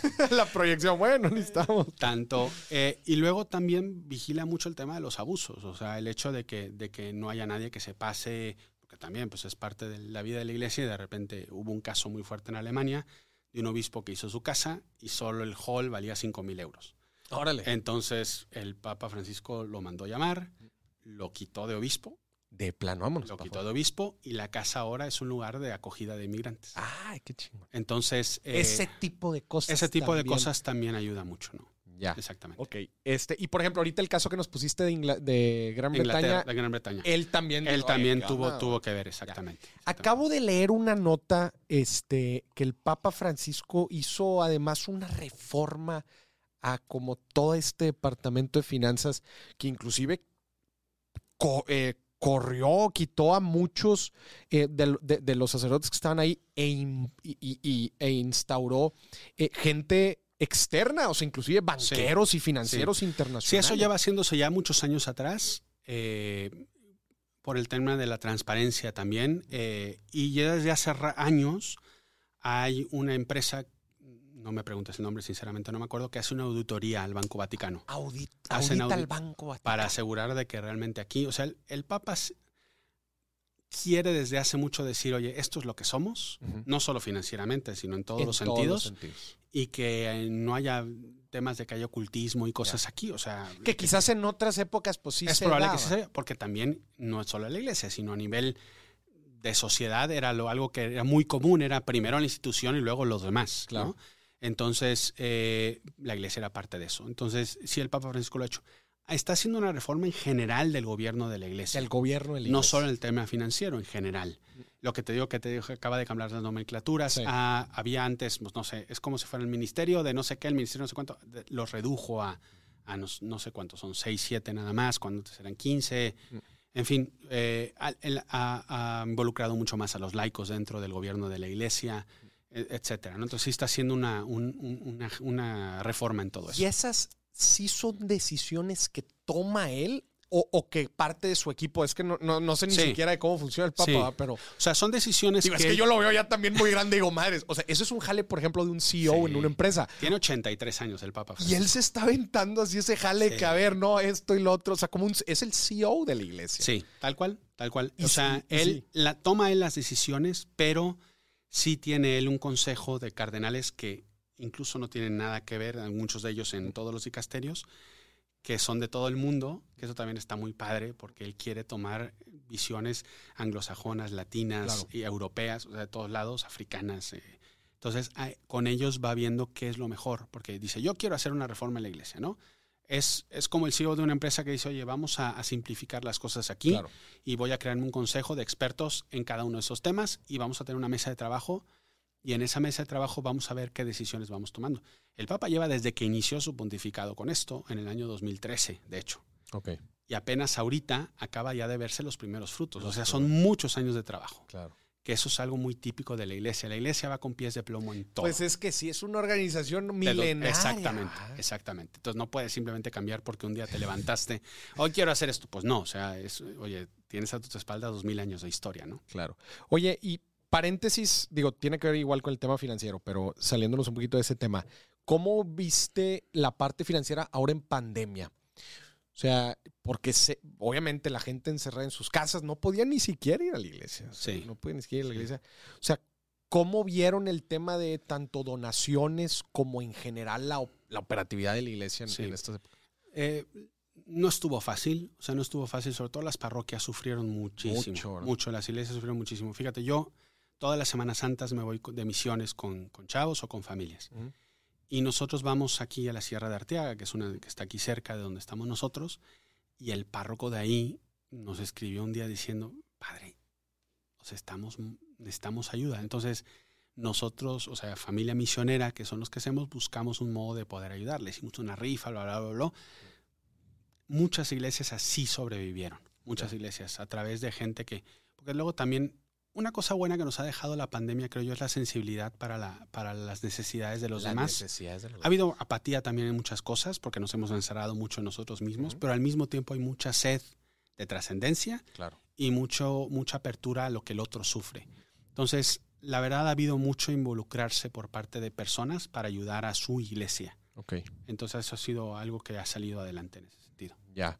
Pero en tema financiero, digo, sí, han, en- me imagino que han tratado de ver la forma de apoy- apoyar. eh, Sí. O sea, han- muchas, sé que muchas han levantado la mano, ¿no? De decir, Sí. oigan, necesitamos aquí ayuda. ahí es donde lo que te decía antes, ¿no? Eh, iglesias que están, están, están más prominentes a nivel económico logran poder encauzar una ayuda. Y luego hay asociaciones como Ayuda a la Iglesia Necesitada, eh, Caritas, eh, que son específicamente para ayudar, ¿no? Por ejemplo, cuando fue el terremoto de México, ¿cuándo fue? 2017, 17. ¿no? En 2017, iglesias derruidas, Mm. derruidas, que no tenían cómo reconstruirse. Entonces, ayuda a la iglesia necesitada, le digo, pues yo conozco su, su presidente aquí en México. Digo, padre, nosotros vamos a estar en los próximos 10 años reconstruyendo iglesias porque nadie más quiere hacerlo. Ya. Entonces, Órale, muchas de las cosas se, se dedican a eso, ¿no? Y por ahí sí es como se ha hecho. La verdad, no sabría decirte a nivel general, a nivel vaticano, Mm. pero supongo que obviamente se tomaron medidas para que esto se Para hiciera y se llevara a cabo, ¿no? Oye, y entonces, nada más para, para terminar de entender, lana del Vaticano a las arquidiócesis no llega directamente. Eh, no necesariamente, a menos de que una arquidiócesis levante Le- la mano. Levante la mano. La idea es que Ya. cada conferencia episcopal pueda ayudarse a las diócesis, arquidiócesis, Se, etc. auto- se autosustenta. Exactamente. Oye, este, y hablando del tema de las inversiones del Vaticano, ¿sabes así si hacen inversiones y cómo funciona ese rollo? O sea, por ejemplo, esto que pasó en Gran Bretaña, pero ¿qué otro tipo de inversiones hacen? La verdad, eh, no les, no les sé mucho, pero lo que sí me consta es que se han reducido mucho Ok. en los últimos años. Eh, precisamente, la, la iglesia, te digo, como es muy de pies de plomo, a veces se vuelve muy eh, sospechosa cuando algo sale mal. Sí, oye, que sí. Entonces, a raíz de este tipo de situaciones que se han dado, la iglesia como Es más que cautelosa. es más cautelosa en el modo de hacerlo. Tiene el, el Banco Vaticano, es una institución, y en el Banco Vaticano tiene como todos sus, eh, sus flujos y, Claro. y el modo, no sé, todo lo que se hace. Es que jus- justamente estaba leyendo un reporte de los primeros reportes que justo sacó el Papa Francisco, porque no había No reportes, había, no había, transparencia, y, y menciona que inclusive eh, platican de, de- de que hubo utilidades, creo que fue en el 2001, eh, un poquito, un, 2021. poquito, un poquito antes de la pandemia. Un- ah, un poquito, antes, de la, pandemia, sí. que- O sea, que, que de la nada salieron los primeros estados financieros de lo, Sí. del Vaticano oye, y, y- y que, hubo, que hubo ganancia, pero también platicaban un poco de las inversiones que hacían y eh, que invertían en, bueno, desde luego, instrumentos de renta fija, el Sí. ahorro para tener, para tener este, pues de perdido, no perder la, a la inflación. eh, que invertían también en algunas acciones de empresas italianas, pero que tuvieran la línea o los valores, que compartieron los, que compartieran los valores de la iglesia. Y otro factor ahí importante también que mencionaban era, bueno, el tema del real estate, ¿verdad? Del, del negocio del bien raíz. De bienes raíces. Eh, dado todas las parroquias que tienen en, en el mundo. Sí. Creo que la otra vez escuché uno que decía que la iglesia se peleaba con McDonald's para ver qué negocio tenía, digo, ahí poniendo la línea de negocio, pero quién tenía más bienes raíces alrededor del Sí. mundo. No, no estoy seguro cuál de los dos ganaba. Pero, pero bueno, o sea, al final de cuentas, el, el- el- el Banco Vaticano eh, tiene estos fondos que utiliza para los diferentes objetivos Ahora, que tú ten en tienes, cuenta que también que cada conferencia episcopal eh, no depende del Banco Vaticano. Conferencia Episcopal. O sea, conferencia episcopal es el, el- el, eh, la organización de todos los obispos de un país, Ajá. que son los que, son los que gobiernan el país. El país. el país Ya, en cuanto tal. Aunque cada obispo puede Ya. hacer lo que quiera en su diócesis, normalmente tratan de seguir una línea. una línea. Entonces, normalmente también hay un encargado de finanzas de, de todo el país. Del país. Por ejemplo, la Conferencia Episcopal Mexicana, que su presidente es el don Rogelio, el de aquí de Monterrey, Eh, Rogelio Cabrera, ¿verdad? exactamente es el, es el presidente, o- fue nombrado porque hay votaciones y todo. Eh, de finanzas no recuerdo quién es, sinceramente, pero está el, está el de la economía que va a asegurarse de que todas las diócesis tengan una sana economía, lo llevan todo bien, cómo lo están administrando, tengan administradores, o sea, cuidando que todo esto se dé muy bien, ¿no? Claro. Al final de cuentas, digo, este es un programa de finanzas Sí, y de sí, negocios. Entonces, es viendo la estructura como de una empresa, pues son sus diferentes eh, sucursales o regiones y tienes que lograr una buena administración para que se cumpla el objetivo. ¿Cuál es el objetivo de la iglesia? El objetivo de la iglesia es que todos lleguen al cielo, punto. Que todos lleguen al cielo. O sea, ese, ese es poder ayudar a las personas a encontrarse con Dios y llegar al cielo, porque a fin de cuentas, es, para eso, ese, es la, ese es el Ese fin es último. el fin El fin último, si quieres. El, aquí el tema son los medios, cómo lo haces. ¿Cómo Y lo como cada persona es un mundo, hay diversas formas en cómo lo haces. Algunos se in- identifican más con el modo de ser de los franciscanos, algunos con los del Opus, otros con los legionarios, otros con los jesuitas, otros con su parroquia dentro de la diócesis. Entonces la iglesia presenta un abanico muy grande en el cual tú puedes encontrar tu caminito para llegar a ese fin último. Pregunta. Tú llevas, eh, bueno, te, mm, te ordenaste sacerdote en qué año? 2009, 2009. sí. O sea, en esta, en esta década que te ha tocado, que te ha tocado vivir, 13 años, ¿cómo has visto la evolución de la iglesia en términos de eh, gente, jóvenes, etcétera? ¿Cómo la has visto? Sí, mira, hay de todo, hay de todo. Yo, yo soy muy optimista en mi modo de ver la vida, la verdad. Eh, hay personas que te van a decir que está fatal y que sí es verdad, eh, muy poco, un porcentaje muy pequeño va a misa los domingos, que en general los que van son casi todos los abuelitos nada más. Pero si tú lees, al que le gusta la historia, Ajá. se da cuenta que lo que nosotros decimos lo decían nuestros abuelos y lo decían los bisabuelos y los tatarabuelos. O sea, es decir, En ese aspecto, el ser humano es el ser humano desde que existe. Yo veo algunos elementos muy positivos en general.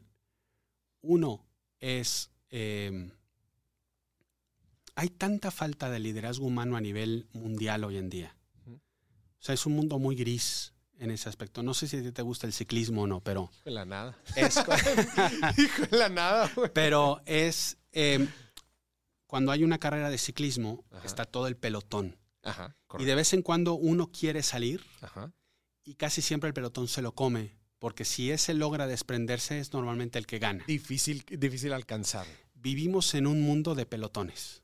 Ok. O sea, un liderazgo moral, humano, incluso hasta político fuerte hoy en día en nuestro mundo no existe. O sea, y esa voltear hacia arriba por parte de muchos jóvenes y no ver referencias, Ajá. de repente puede ser muy desalentador. Ok. Y para mí, la figura del Papa Francisco está siendo un referente en muchos aspectos, porque es una figura muy abierta, open-minded, si tú quieres, y que atrae mucho. Y ese, como lo fue Juan Pablo II en su tiempo también, ¿eh? creo que es un punto a favor, ¿no? Ya. Uno. Dos, eh, que esta figura moral está trabajando y está lanzándose por realmente hacer reformar la iglesia y aparte se nota y se ve. Eso a nivel institución. Ahora, eh, de lo que yo veo es que depende mucho de, de cómo trabajes y cómo veas tú las cosas, ¿no? Eh, yo veo realmente, sobre todo en el mundo, el mundo millennial, que es un mundo que se le critica mucho y se le ataca mucho, es un mundo apasionante. Que tú estás muy cerca. Sí, Porque además, porque además de tú estar en el día a día, ¿no? Sí. Que los platicas ahorita, también estás en redes. sí, sí, yo estoy metido, de hecho, sí, bastante. bastante. Dices más de lo que debería. No, no tanto, porque aparte yo lo veo, yo lo veo común. Es que la gente vive en internet. Claro. Es un continente y la gente vive ahí. Justamente eh, van a decir, ah, Mauricio y sus documentales. Pero es que estaba terminando de ver el documental de Roma. Sí. Y estaba eh, del Imperio Romano. Y hablan justamente de este evento en el que, en, en el que aparece Jesús. Eh, y el, Jesús el agitador, ¿no? Para los romanos, ¿verdad? Jesús el agitador. Saben que apláquenlo ya, hombre, crucifíquenlo, eh, crucifíquenlo. Y ya, para los romanos, ya, problema resuelto. Y luego vienen este, los apóstoles. Y platican en el documental que una de las formas en que el cristianismo se expandió fue apalancándose de la infraestructura y logística que el imperio romano sin precedentes había construido. O sea, prácticamente el imperio romano que se extendía desde el norte de África hasta Gran Bretaña y, desde España hasta eh, hacia, la, hacia el este, hacia... Pues casi Rusia, no llegó a Casi Rusia, Rusia. pero casi Rusia, sí. Estaba lleno de caminos, Sí. de rutas marítimas. Entonces, y, y luego te ponían el ejemplo ahí de San Pablo. Sí, San Pablo a quién le envió cartas? A todo el mundo. sí. Entonces, Toda la parte de, sí, Sí. de, de ahí del Mediterráneo. Entonces, platicaban en el documental que una parte fundamental es se apro- aprovecharon todos estos medios para llegar a mucha gente. Lo que me trae a la conversación que estamos teniendo ahorita. Los medios sí. para llegar a mucha gente. Pues es, mira, es, es que a fin de Las cuentas es lo que decíamos también del dinero. O sea, el dinero bien aprovechado es un medio extraordinario porque te ayuda a tu fin último. ¿No? Y no solo a nivel iglesia, a nivel institución también. O sea, bien, un dinero bien aplicado Claro. en una inversión buena hace que tú que, crezcas. que ¿no? el alcance. que el Exactamente. proyecto, Entonces, lo que cuando los medios son positivos, ¿por qué no usarlos? ¿No? Por eso digo yo, las redes sociales. A ver, muchos sacerdotes, compañeros míos y no solo, ven, ven las redes como un enemigo. Sí, Y lo puedo entender porque dicen, ah, es una pérdida de tiempo. eh, ahora fue muy simpático porque llegó la pandemia y celebraban sus misas en Facebook. Ándele, no que muy enemigos. pero si hay un, sí hay un grupo de, de sacerdotes que creen que las Ya menos, ya menos. Pero al principio sí se veía, porque pues sí. es, es lo desconocido, es lo que no sabes, ¿no? Entonces al principio Pero sí se porque veía. lo veían solamente como una pérdida de tiempo o. Como no es un mundo real, entonces ¿para qué? Ya, ok. Pero yo, por ejemplo, yo les decía, le decía, padres, ustedes saben hoy cuál es la media, la media de gente que vive en TikTok en México ¿Tú sabes cuál es la media de, de- de jóvenes? De, cuán- de cómo ven, cuántas horas ven TikTok al día? Ah, pues me quiero imaginar que, que unas cuatro horas. Cinco horas. Cinco horas. Cinco horas diarias. Al día por chompa. Imagínate. Es, Es un mundo, casi una jornada laboral. Oiga, póngase a jalar. que a lo que voy es eso. O sea, Eso le digo a mi equipo todo el día en redes. Pónganse a jalar, no, pero es, hombre. es, es- es su jale, es su jale. oye, no les. Pero a lo que voy es eso. O sea, la, Benedicto XVI llamó a Internet el sexto continente. Benedicto, que 16. Benedicto era muy conservador. Pero fue el primer papa tuitero. Él entró a Ah. Twitter. Él entró a Twitter. Dijo, dijo, las redes sociales son el sexto continente. Él dijo, son el sexto continente y la gente vive ahí. Entonces, si la gente vive ahí, Hay que ir. Dios tiene que estar ahí también. Yo así lo veo y para mí ha sido, un, la verdad, un instrumento. Mira, yo todos los días, en donde más presente estoy, soy, es en Twitter. En Twitter. En Twitter tengo ahorita 109 mil seguidores. Órale, qué chido. Y a mí me impresiona que con 140 caracteres y darle una ley, llego a 109 mil personas. O sea, es que San Pablo soñaba con algo así. Exactamente, es lo que. es No, lo en que- Instagram son 59 mil, pues la mitad, pero de todas Como maneras, quieres, o un sea, mundo ¿cómo, de gente. cómo no vas a llegar a esas gentes que están en necesidades de trascendencia, que a lo mejor tienen una idea muy equivocada o, o- o por tener una mala experiencia de la iglesia? Pues preséntales un rostro amable, preséntales a un sacerdote que es un camino a pegar a Dios, porque no soy yo, el- yo soy un medio también en ese aspecto, Claro. para que puedan encontrarse con Dios. ¿Por qué no usarlos? Todo lo contrario, ¿no? Todo lo contrario. Que, oye, que hagan el ejercicio que, que yo hay veces hago para también dimensionar un poco, porque no siempre lo vemos. Oye, ¿cuánto dijiste de, de gente que ve un, un, un tuit tuyo? Digo, ponle, digo, son 109 mil seguidores, pero no todos lo ven. La mitad. Ponle la mitad. 50. Es un estadio. Sí, literal. ¿Cómo te gustaría dar una misa en un estadio? Así es. Así de ese impacto. Así es. Así Es, es, No, es y- bien difícil dimensionarlo porque es una pantalla, pero Es, es impresionante. Fíjate, hay personas que me dicen, padre, lo primero que hago al levantarme es ver sus tweets. Es lo primero que hago. Qué chingón. Me levanto, veo tus tweets, me ponen de buen ánimo, me ayudan y sigo adelante.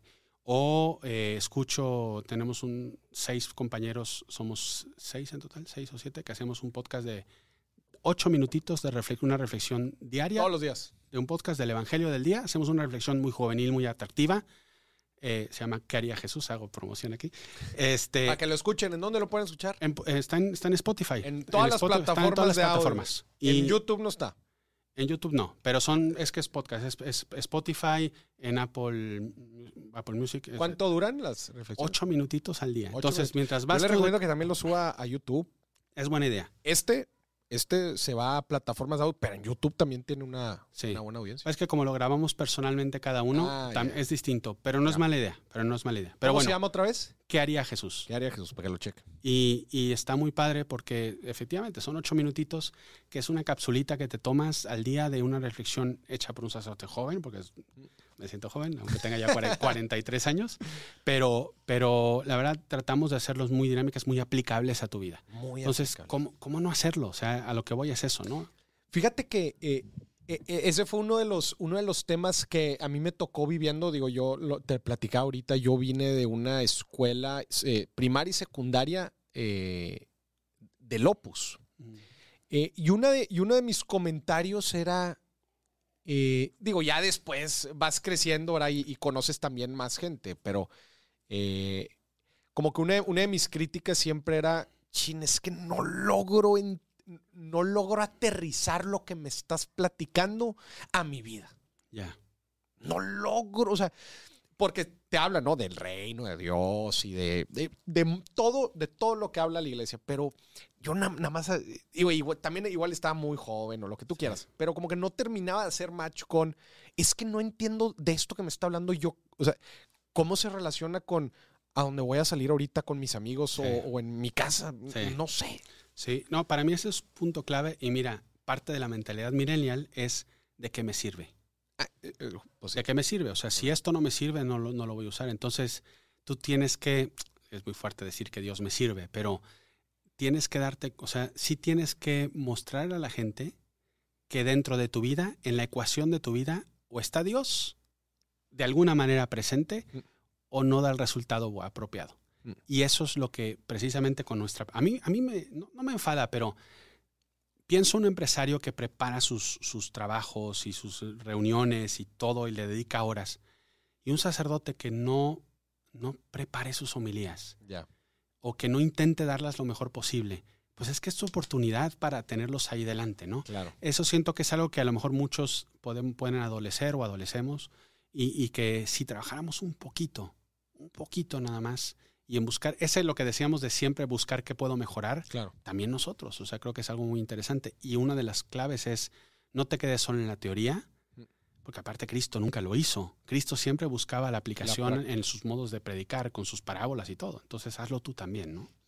Entonces, eh, ¿y tu experiencia en redes en general ha sido positiva? O sea, te- Sí, sí, hay de todo, obviamente. Es Yo- que eso también, hay que Sí. estar listo para los golpes por todos lados. Porque al la red- principio sí te asustas. Al principio sí te asustas, pero ya Va después callo, sí. te das cuenta. Digo, yo he recibido amenazas de muerte. No manches. Sí, de todo. Y, o sea, de que ojalá te hubieran abortado, ojalá te hubieras muerto. Bueno, es que ahora también hay muchos temas. Sí, este, muy, muy candentes. sí, muy es candentes, comprensible. muy Yo no tengo ningún problema en que alguien esté, tenga una posición contraria a la mía. Siempre y cuando quiera. Tengo amigos ateos, tengo amigos, un amigo musulmán por ahí. O sea, yo no tengo ningún problema, siempre y cuando quieran dialogar. Cuando quieras dialogar, las redes sociales pueden, en algunos, no todas, pero pueden prestarse a eso y Sí. está muy padre. Ya cuando entran al insulto o, o te mandan imágenes, que hay de todo, pues ya está. Es digo, que sí, te pues, ni modos, pero, pero pues sí, pues es una plataforma. Entonces es una palestra. Te pones ahí arriba, pues claramente puedes tirarte, te pueden tirar tomatazos. O sea, Y- es normal. Y como dices, tienes que estar preparado para Sí, eso. sí. Al principio te asustas, dices. Pero, pero sabes qué, pero sabes qué, que luego te das cuenta que incluso las personas que, que te insultan, mm, tarde o temprano, si tú realmente tratas de dejarles algo, también es porque ne- tienen sed. A veces Hay las algo. personas que más gritan son las que más ayuda necesitan, ¿no? Entonces, eh, yo, eh, mi, mi experiencia siempre ha sido muy positiva. Yo he estado en el Messenger de, de Facebook media hora con una señora que quería suicidarse No media hora y tratando, no, aquí estoy, no, cómo está, y, y ayudándola. ¿Y en qué quedó? Pues gracias a Dios llegó una persona, ya llegó mi hija, padre, muchas gracias. tal, o, sea, Ya, sí. o sea, y te digo, eso es un ejemplo, pero de personas, miles, de verdad, miles de personas que, que aparte, es que Dios también es espectacular porque habla como le da la gana. De repente, padre, ¿cómo sabía que esto era lo que yo necesitaba escuchar en este momento? Pues yo puse un tweet que se me ocurrió y ahí lo puse, ¿no? Entonces, eh, El- el- y el alcance que puedes llegar a tener redes Sí. es impactante. No sé, esta persona este, que Sí. se quería suicidar, pues era- prácticamente hubiera sido imposible que tú hubieras podido estar ahí. O sea, tú estabas es. ahí de cierta. no, era de Perú, o sea, imagínate, Hazme era de el Perú, favor. era de Perú. Hazme el favor. Entonces, por eso te digo. No, y digo, y además, si dices que estás en Twitter, no, la raza en Sí, Twitter es, es bien- muy, es muy hater. Sí, es muy bien hater. brava. Es muy brava. Pero está padre, o sea, está padre. O sea, es parte de- y mira, y el, el modo como tú te presentes también ayuda mucho, ¿no? El modo como tú lo hagas, ¿no?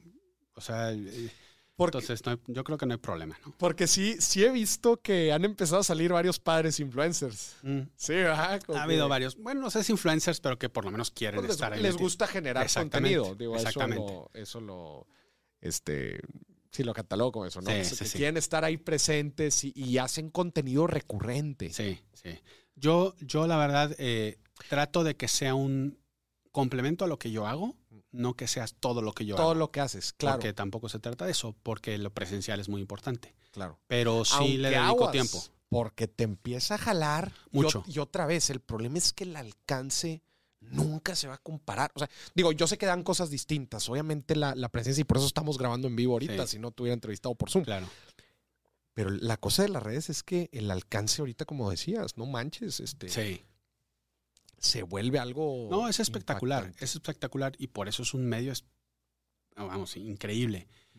Pero en mi caso, mi trabajo es con las personas de Saltillo. Eso es lo que, lo que Ya. me han pedido hacer. Claro. Entonces, parte de mi voto de obediencia es eso también. Entonces, yo me dedico a ellas principalmente y le dedico un buen tiempo, porque le dedico. Normalmente lo- los tweets, Twitter lo dedico en la noche, que es cuando más gente se conecta. Sí. Eh, y en las mañanas subo una publicación al día en Instagram Sí. y veo algún par de historias. Y si alguna vez tengo un tiempo libre, por ejemplo, en TikTok yo no he entrado porque todavía no sé qué voy a, o sea, cómo hacerle. ¿Cómo O sea, yo no quiero nada más entrar por entrar. Yo si quiero entrar tengo que buscar el modo y la manera. No, yo, por ejemplo, yo no me voy a poner a bailar porque aparte soy un tronco bailando. No, no, no tengo ni idea. Pero hay pero otras que sí le saben. Entonces, Claro. cada quien busca cuáles son tus caminos y tus medios para hacerlo. ¿no? Claro. Oye, a ver, ¿ya vamos a hablar de, las, de los tesoros del Vaticano o no vamos a hablar de los tesoros? Lo que tú De, quieras. de esas, de esos tesoros que hay en el, en el subterráneo 13. en el subterráneo 13. Este. A ver, no, a ver, poniendo un poco de contexto. Si analizamos la historia de la iglesia, desde los romanos, con los primeros papas, este, y bueno, papas que también hubo papas de todo, ¿verdad? Sí. Hubo papas de todo. Sí. Este, y también, pues, el poder que tenía el Vaticano a lo largo de toda la historia que llegó a amasar, pues, mucho poder. Eh, el, el Papa llegó a ser la persona más poderosa, pues, quizás hasta del mundo, ¿no? En, en- en- En una época sí. en una época. Eh, ¿Cómo? O sea, me imagino, digo yo en mi lógica igual inmensa, pero me imagino que a lo largo de todos estos periodos, este, de guerras inclusive, pues hubo muchos tesoros, muchas riquezas que igual y se fueron almacenando dentro del Vaticano. Yo iba recorriendo los museos del Vaticano y llegas a la Basílica de San Pedro, que yo digo, mira, yo estuve en seis ciudades de Europa. Estuve en Londres, Ámsterdam, Praga, Roma, Florencia y Venecia. Y si me preguntas, ¿qué fue lo que más dijiste, lo que más, lo que te voló la cabeza? La Basílica de San Pedro Ya. entrar a la Basílica, Basílica de San Pedro, ver eso, las inscripciones en oro. Tú eres Pedro y sobre esta piedra edificaré mi iglesia. ¿Ves, ves eso? Era la, la, la tumba de, de San Pedro y dices, ¿qué es esto? Está- es, es algo que te vuela la cabeza. Y luego ves los, ves este, eh, los museos del Vaticano y e- efectivamente ves obras eh, pues de muchos escultores, de muchos artistas muy famosos, y luego ves la capilla Sixtina de Miguel Ángel y dices, ¿qué es esto? ¿No? Dices, Sí. obviamente hubo, eh, fue una época de mucha opulencia, ¿no? Y mucha riqueza. Inclusive, de hecho, tú eres, eh, estuviste en Sevilla, ¿verdad? Dijiste. Sí. Yo también fui a Sevilla. Este, y Sevilla, para los que, no, los que no saben, hay una torre que se llama la Torre del La Oro, Torre del Oro, sí. que era donde llegaban a desembarcar los, el oro y los metales que traían de, de, de América, América, sí. de acá. Este, y luego tú vas a la Catedral de Sevilla, ¿no? Y toda bañada en oro y dices, madre. Ya. O más o menos, la de Sevilla no tanto. La de pero, hay pero- varias pero en- hay en algunas que España. sí, hay algunas que sí. Mi pregunta es, ¿hay tesoros en el Vaticano? ¿Hay grandes riquezas, sí o no? Depende de a qué le llames tesoros y qué concepción tengas de tesoros. Mira, tú dijiste algo que es muy importante, que es el tema de la historia. Ajá. O sea, para entender todo esto, Ajá. hay que ver el tema de la historia, ¿no? Claro. Y, y entender. O sea, tú ten en cuenta que, no, no me quiero alargar tanto, pero la, la iglesia fue perseguida en los primeros cuatro siglos de su existencia, En Roma, sí. hasta que en el 313 Constantino Constantino. nombra, hace el edicto de Milán, que determina que hay libertad religiosa. No dice solo los cristianos, es libertad de religión, porque antes era solo los dioses romanos. Y a los cristianos los aventaban al Coliseo. Al Coliseo o, o los quemaban vivos, o sea, había de todo, ¿no? Eh, y hubo, la de Diocleciano, por ejemplo, fue una persecución atroz, o sea, pero bueno. Entonces, Constantino determina la libertad religiosa, instigada por su madre, que era santa, Santa Elena, y eh, determina la libertad de religión. Y un poco para, de nuevo, por instigación de su mamá, decide como que condescender con la iglesia, decir, oye, han sufrido tanto en estos cuatro siglos que les voy a construir una iglesia para que puedan ustedes tener su, vamos, sus ceremonias en libertad. ¿Cuál era el lugar más cercano, más importante? La tumba de Pedro. La tumba de Pedro. La tumba de Pedro estaba en, en el... En el eh, Circo de Nerón. mm, sí, sí, en el circo de Nerón fue, murió Pedro. Murió. Y ahí al Pero lo enterraron en la necrópolis, Ajá. que es el cementerio Ajá. más cercano, que estaba en el Monte Vaticano, en el monte. que era un monte. Entonces Constantino, como era emperador y le hacía lo que le daba la gana como buen emperador, allanó el, el monte, tiró toda la tierra sobre la necrópolis y el altar de la basílica lo puso sobre la tumba de sobre Pedro, la tumba de Pedro. que no es la basílica que vemos hoy en día, es una anterior. Un anterior. Bueno, entonces el Papa de la época, de repente se, es como si yo te regalo ahorita una casa en yo no sé dónde y te doy las llaves de un Lamborghini y, y te- y tú nunca has administrado esto. Y yo, ¿qué hago con esto? Entonces la iglesia con el paso del tiempo fue aprendiendo a administrar eso. Y no solo eso, sino que luego los emperadores de repente le dicen, usted va a ser el, el- el alcalde el, o el que va a, a- a gobernar la ciudad de Roma. Porque ¿quién mejor que usted, que es el que tiene una autoridad moral para la hacerlo? autoridad moral. Entonces, el obispo de Roma, que era el papa, también empieza a ser también administrador. Entonces, eso estuvo durante siglos. Y Carlomagno le regala también, al, al- a- que fue uno de los grandes adquisiciones, una buena parte de todo el norte de Italia, que era parte del imperio romano. Se los regala al papa también para decir, oigan, ¿saben qué? Yo ya no quiero meterme en, en- en- Italia, no existía. Italia es del siglo XIX como, como país, Sí. pero no quiero meterme en esta zona. Ustedes encárguense que ya lo administran bien. Entonces llegó un momento en que los estados pontificios era un territorio grandísimo, bastante amplio. Luego también llegó Toscana con la, con la emperatriz, eh, creo que es Beatriz, si no mal recuerdo. En fin. Entonces, claro, ¿qué pasó? Que el Papa no solo se dedicaba al ámbito espiritual, sino que también era gobernador. Era Era rey, gober- de hecho, era rey, Era por rey, decirlo de una era manera. rey. ¿no? Entonces, siempre hubo, a lo largo de los siglos, un, eh, una especie de conflicto muy fuerte entre la parte humana y la parte espiritual.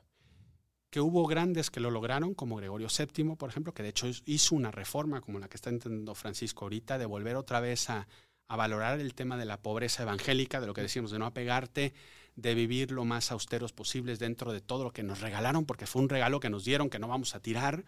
Eh, y luego hubo otros que no, como el caso de Julio II o Alejandro VI, de los Borgia, que vamos, eran, Y los, gastaban... los Medi- Medici. Y los. Medici, los. Medici. Fue Pío décimo, ¿no? el que No. Pío X, no, Pío V, Pío V. Pío quinto. No, a ver. No, décimo. No, no, Pío X no, porque Pío X es de este, es de este siglo. no, es que, es que ahí te va, es que hubo dos Píos décimos. Ok. Ah, tienes tú toda la razón, Sí, tienes la razón.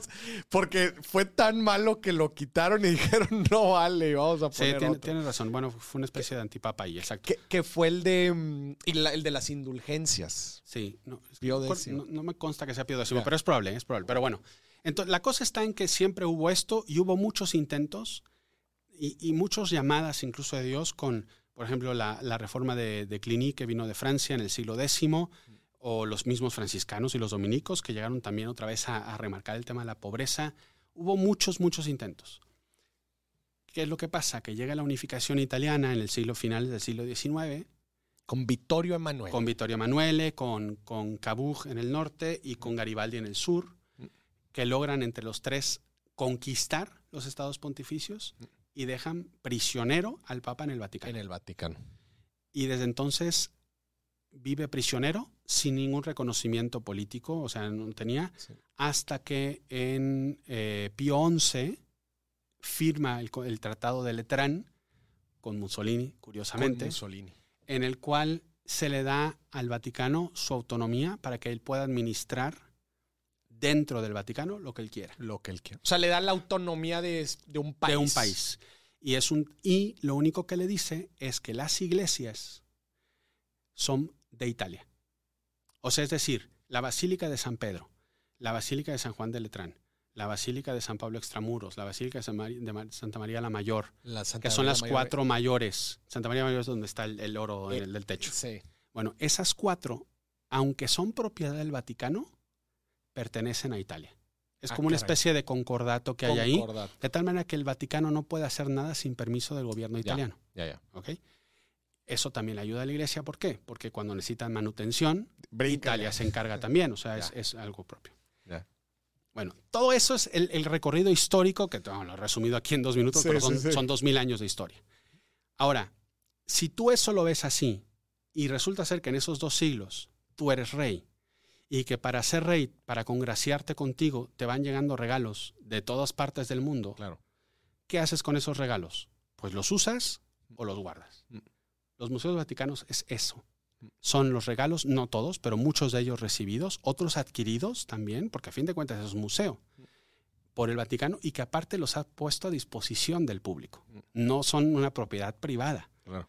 ¿Cobra por qué? Porque con ese dinero mantiene los museos vaticanos. Entonces, e- en ese aspecto, tú vas a decir, ahí están las, eh, las tiaras de los papas, que son todas de joyas. Pues sí, son joyas del siglo XVI o XVII, que era lo que usaban los, los papas de ese entonces. La, la gran pregunta que hay aquí es, uno, si hay algo más aparte de eso, la respuesta es no. O sea, e- esos famosos, este... Sí, los- lo, de- lo del código da Vinci y todo eso que está debajo. Subterráneos. Sí, este, eso no existe. es- Eso no no existe. existe. Eso, eso es un mito, vamos, es una leyenda de ficción de una novela.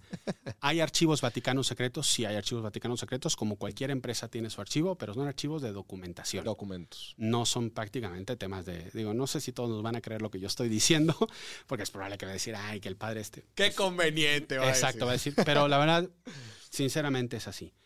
Aquí, aquí la gran pregunta es, ¿por qué el Vaticano no vende todo, no, para ayudar a, a los pobres y hacerlo, no? Porque, pues sí, efectivamente está el, el tema de que se ve todo y todas las riquezas y tal. Entonces, eh, O sea, que sí podría ascender a varios, pues, cientos de millones. Pues mira, es que esa es mi pregunta. O sea, la, la pregunta es, y tú, y tú que, que le sabes bien de finanzas, me vas a poder ayudar.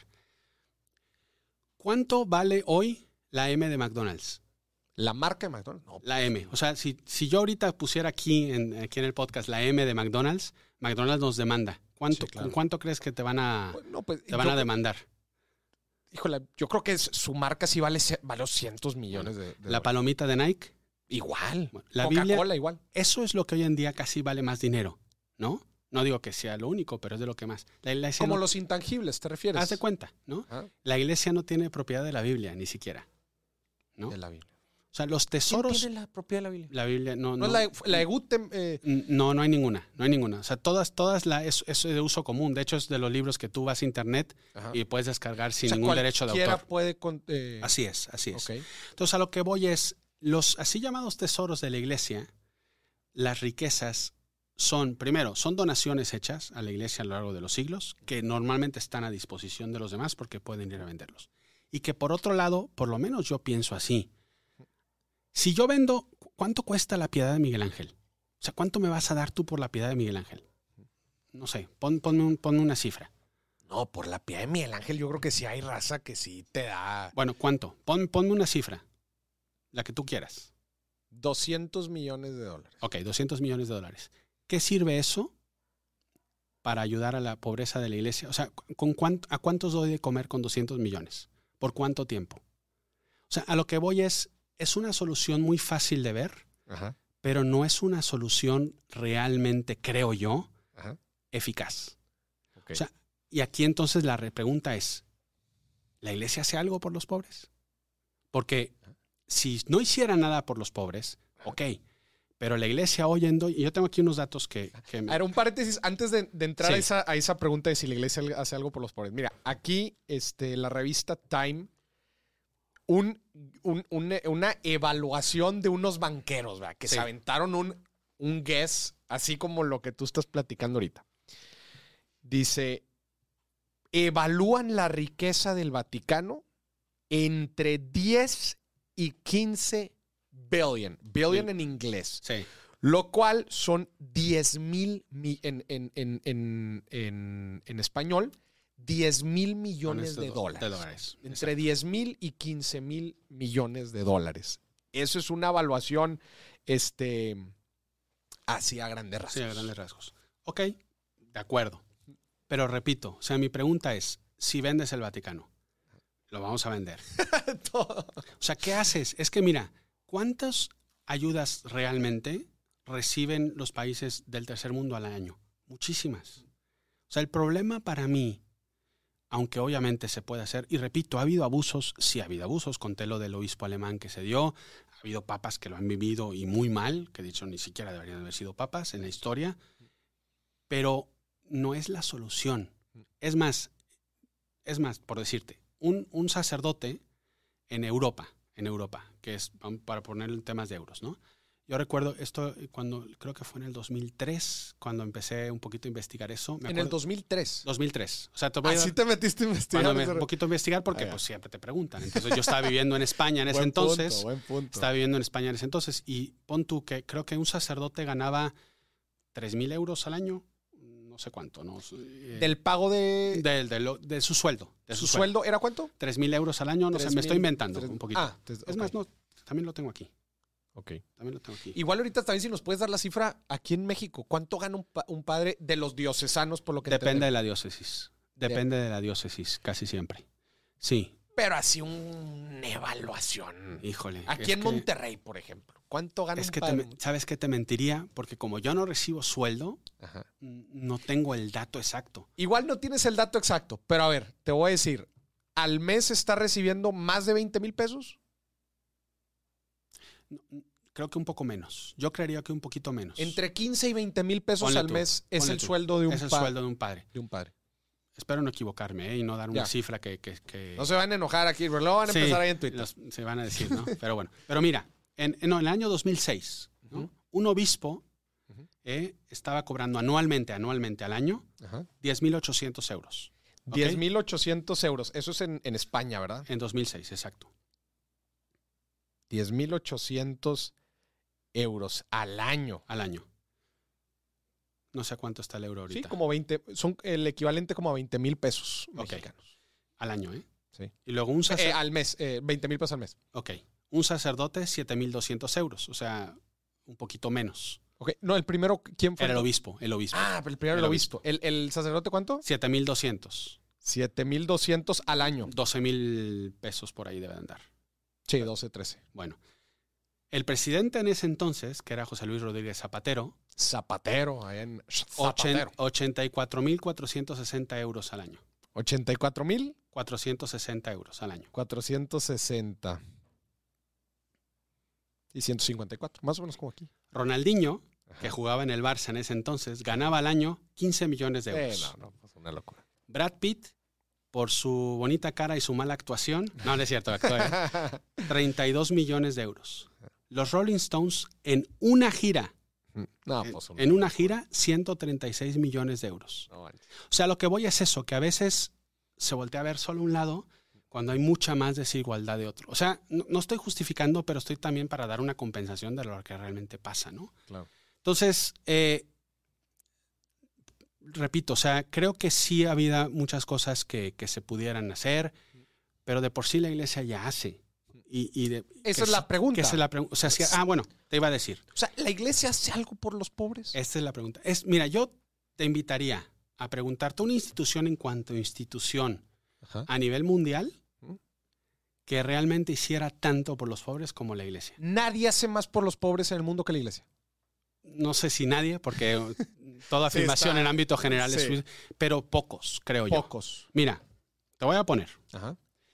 La iglesia en África tiene, atiende 964 hospitales, 974 pistas. 50 mil dispensarios de comida gratuita, 260 leprosarios, que es la única institución casi a nivel mundial que atiende la lepra hoy en día, que En sigue África. existiendo. 800 650 asilos, 800 orfanatos. En América, 1.900 hospitales, 5.400 dispensarios, 50 leprosarios. En América. En América, 300, 3.700 asilos, 2.500 orfanatos. En Asia, 1.076 hospitales, 3.400 dispensarios, 330 leprosarios, 1.685 asilos, 3.900 orfanatos. En Europa, 1.230 hospitales, 2.450 dispensarios, 4 leprosarios, 7.970 asilos. Y en Oceanía, 170 hospitales, 180 dispensarios, un leprosario, 360 asilos, 60 orfanatos. Y estos son los públicos, o sea, los gratuitos. No estoy contando colegios como, como el Liceo, como el Ya. Cumbres, O sea, en- colegios como el priva- Irlandés. eh, Privados no estoy contando. Son, es- son los que son gratuitos o de bajo costo. Ya. Este es lo que la iglesia hace con su dinero. Atiende a la mitad de los enfermos de SIDA del mundo. O sea, Ese es un dato duro. a la o sea, mitad de los enfermos de SIDA del mundo los atiende la iglesia Los atiende católica. la iglesia. Si tú le quitas ese dinero a la iglesia, ¿quién los va a atender? Repito, ¿lo podrá hacer otro? De acuerdo, yo no digo que no, yo no, yo- aquí no estoy diciendo que seamos unos superhéroes. Claro. No. Pero hoy por hoy sí está haciendo algo la iglesia con el dinero que tiene. Y repito, no el dinero de una, de una, de una obra de arte, no, dinero líquido, por decirlo de una manera, que administra y trata de encauzar para el bien y para la caridad y para atender a la gente que realmente lo necesita. Si tú ves muchos de los conflictos, esos conflictos que nadie ve, porque son los que nadie, nadie les interesa, ahorita está la guerra de Ucrania, que está tremenda, pero claro, es Europa, entonces por eso En están- muchos otros lados hay problemas. Pero en África está la cosa tremenda, Sí, sí, duro. tremenda. ¿Quiénes son los únicos que están ahí? que se quedan ahí con la gente. Normalmente los misioneros. No digo que sean los únicos, pero casi los únicos. Que están en la línea de guerra, en la línea de La, la iglesia en general, y, y aquí puedo también hablar de las iglesias cristianas, no solo la católica, pero en general son los que realmente están ayudando a la gente. Entonces, mi punto es ese. Hay riquezas, pero esa riqueza hoy por hoy está yéndose a esos lugares y realmente está ayudando a la gente. Entonces, sería ilógico que la iglesia no tuviera riqueza siendo la institución que es. Claro que va a tener entrada, o sea, es una institución mundialmente grandísima, pero la entrada lo está, lo está ayudando, se está enfocando para algo bueno, ¿no? Y aparte, tiene que mantener a su gente, Claro. que esto también son muchos. Entonces, en general hay, ¿no? Ya. No sé si... si- no, no, no, claro. Y, y- y es, todo esto que, que platicas, eh, lo hace a través de ciertas eh, asociaciones. O sea, sé que, por ejemplo, Caritas es Caritas una... es una de ellas, Sí. ayuda a la iglesia necesitada de que hablamos es otra. Las mismas conferencias episcopales, que son estos Ajá. grupos, tienen una parte dedicada a las obras de caridad, que también ayudan. Dentro de las mismas ciudades, normalmente hay, no sé, asociaciones como, por ejemplo, incluso en, en nuestro caso, por ejemplo, en los legionarios tenemos los colegios tipo el irlandés, el cumbres, y luego están los manos amigas, Ah, sí, sí, que es, es que son este- colegios para gente que, que- que puede ayudar ahí. Sí. Y- Me acuerdo también. que el, el- el liceo también donde yo estaba eh, también tenía su... Exactamente, ¿no? Entonces, normalmente es a través de eso. Sin qui- quitando lo que te decía antes, que es el, el famoso óvulo de San Pedro, que es el 40% Esa- que, que va directamente a eso. Aparte. Exacto. Ya. Oye, no, pues la neta es que bien interesante cómo, cómo funciona todo esto y cómo también ha ido desarrollándose a, lo- a lo largo del tiempo. Y, y yo, estoy yo estoy impactado eh, hace, fue, fue durante pandemia, que me tocó ir aquí en Monterrey a unos de los, igual y los conoces, eh, son uno de los que atienden a los migrantes, Casa del Migrante. Casa del Migrante, sí. ¿Sí la, la conoces? Aquí en Monterrey hay, hay- en Saltillo. Bueno, hay hay Normalmente varias. cada diócesis tiene su casa del, del norte, que es un fenómeno muy, muy común. Del norte, exacto. sí, hay mucho. Eh, y yo me quedé impactado. Me quedé impactado, neta, con la labor. Sí. Este, porque yo, yo haz de cuenta, yo eh, iba pues con ciertas expectativas, pero Sí, ¿no? nada que ver con lo que, con lo que llegas a ver. O sea, eh, si tú crees que vas a ir a ver eh, gente pobre a una casa del migrante, estás pero equivocado. Sí. no vas a ver gente pobre. Vas a ver gente en miseria. Es, es otro nivel. Y la labor que estaba haciendo ahí el padre, híjole, no, no tengo el nombre, la neta, recuerdo también el de Monterrey. híjole, aún- está. Sí, está. Pero es- fíjate, es, una eso, labor brutal. eso que tú viste, cada ciudad lo tiene. Sí, sí, O claro. sea, en Saltillo están los... Yo tengo un compañero mío, yo no he ido, pero tengo un compañero mío que llevó un grupo de jóvenes a pasar una parte del verano con las misioneras de la caridad a Calcuta. A Calcuta. Y, De esas que no ahorran. Exacto. Pero el padre me decía, padre, si usted cree que ha visto miseria en México, en la India es, es otro nivel. No, en la India, pues sí, otro nivel. Es otro nivel, porque el, aparte el, con- el concepto mental religioso de lo- del hindú, como tiene el tema de la reencarnación, si tú eres pobre es porque te lo mereces. Ya. O sea, Porque porque reencarnaste de una En forma negativa. entonces no los atienden. Y por eso hay cadáveres en las calles y nadie hace nada. Entonces, claro, llega la Madre Teresa y empieza a tratarlos. Fue una revolución en la Ya, India. ya. Entonces, bueno, el padre decía, padre, nosotros íbamos a los leprosarios, por ejemplo, o íbamos a, a las casas de los que están ya muriéndose a lavarlos, limpiarlos, darles cariño. Mm. O sea, eso sí es miseria, ¿no? Y repito, quienes está- están ahí, eso es lo espectacular. ¿Atienden eh, la congregación de la Madre Teresa de Calcuta? ¿Está solamente en India? ¿O está en- No, no, no, están aquí en México, hay muchos, Ah, están es- en todo es- el mundo, es están en todo el mundo, Es están en todo el mundo. Sí, sí, sí. Oye, padre, y me gustaría profundizar. Oye, ya llevamos un buen ratito, pero ha estado bueno aquí el. Sí. Oye, eh, ¿qué decía Jesús del dinero? ¿Qué decía Jesús del dinero? Él, él decía, es un poco lo que te decía hace rato, ¿no? Él decía, él tiene una frase que luego a veces se malinterpreta un poco, ¿no? Es más fácil, es más difícil que un rico entre al cielo Esa- a que, a que un camello entre por la hoja de una aguja, ¿no? O sea, es- esa es la frase. ¿Qué onda? Al revés. ¿Qué onda con Sí. esa frase? Pero él, él va, de hecho, si te das cuenta en las bienaventuranzas, él dice, bienaventurados los pobres de espíritu. No dice los pobres nada más. Él dice los pobres de espíritu. O sea, Cristo veía esos aspectos materiales, dinero incluido, como algo necesario y bueno cuando se usa bien. Repito, él, vi- lo que te decíamos un poquito en un momento en la conversación, o sea, él se juntaba con gente rica. Si fuera algo malo, no lo hubiera contado, No se hubiera juntado con esa gente. Juntado, claro. Cuando fue con Herodes, por ejemplo, Cristo no abrió la boca, no habló con él. Cuando lo apresaron y Eh, lo Herodes era el comisario de Roma en, en- era, en no, era, Judea. era como un, no, el comisario era Poncio Pilato. ah, el comisario. Herodes era como una especie de rey Era el rey del. que los romanos nombraron para mantenerlo con calma y controlarlo. Era un al reyecillo, judío. Ya. eh, él en concreto de la zona de Galilea sobre Ya. todo. Llega con Herodes y no le habla. Herodes, ¿por qué? Porque el ambiente de Herodes era muy distinto al ambiente de esta gente.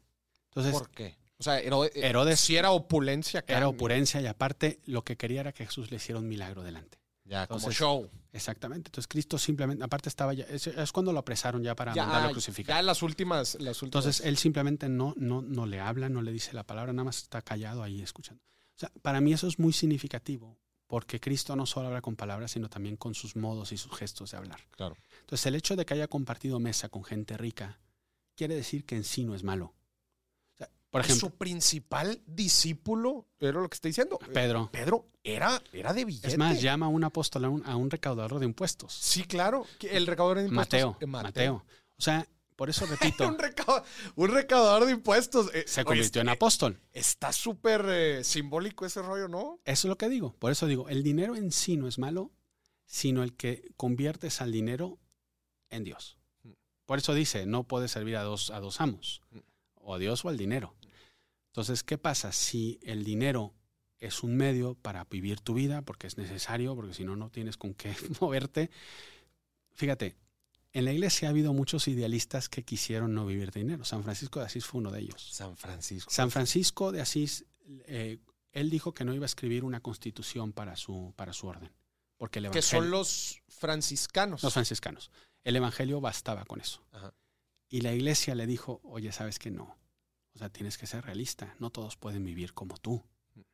Haz Porque unas normas. Era, era, era, muy radical. radical. Era muy radical. Pues es como el, el enamorado que se vuelve Sí. radical en todo lo que hace Sí. porque el amor de su vida eh, lo, lo ciega. Claro. Pues era igual con Dios. O sea, él tuvo un cambio de vida muy radical. Entonces quería que todos vivieran con esa radicalidad. ¿Cuál fue el cambio? Que él, Él, él era hijo de un comerciante muy rico de Muy Asís. rico. Y cuando se dio cuenta de que la vida se va, dijo, decide de- dejar todo por, por, por Dios, ¿no? Y vivir en lo, en lo más pobreza. lo- en lo más pobre. Pero- y ahorita estabas platicando. Entonces, la iglesia, que es muy sabia en ese aspecto, le dice, escribe unas normas, porque tú te mueres. ¿Y quién va a decir que los que lleguen van a interpretar lo mismo que claro, tú? claro, claro. escribe unas normas donde haya también una parte administrativa. Entonces, eh, ha habido muchos idealismos en ese sentido de querer vivir solo de pobreza y tal, pero la iglesia también es muy realista y te da cuenta, oye, es humana también, ¿no? Y aunque vivas de la providencia como las madres de Teresa, también tiene unas normas de cómo Sí. vivirlo y de qué manera hacerlo. O sea, tiene que haber un modo de hacerlo. claro. Entonces, repito, el dinero, perdón, el dinero es bueno siempre y cuando te ayude. Cuando no se convierta en tu fin, Mm. ¿no? Cuando no se convierta en tu fin. Y los franciscanos sí, sí viven, a mí me da un chorro la atención. O sea, tú ves el cuarto de un franciscano y pues, Sí. es una cárcel. Sí. Casi, casi. Lo hacen adrede. Eh, lo hacen adrede precisamente por eso. Eh, hay que decir que no todos los franciscanos, algunos sí, algunos no tanto, dependiendo de cómo lo quieran vivir. Pero en general, si tú ves las, los cuartos de los religiosos, y incluyo el personal, o sea, no es un cuarto grande, en general son cuartos pequeños, porque nosotros, repito, tenemos cosas, pero también queremos tener un desapego de esas cosas que Claro, usamos. Claro, claro. Mi cuarto, por ejemplo, es una, una cama, una mesa y mi librero. Punto. Bueno, el closet con mi ropa, pero nada más. O sea, yo no tengo nada más.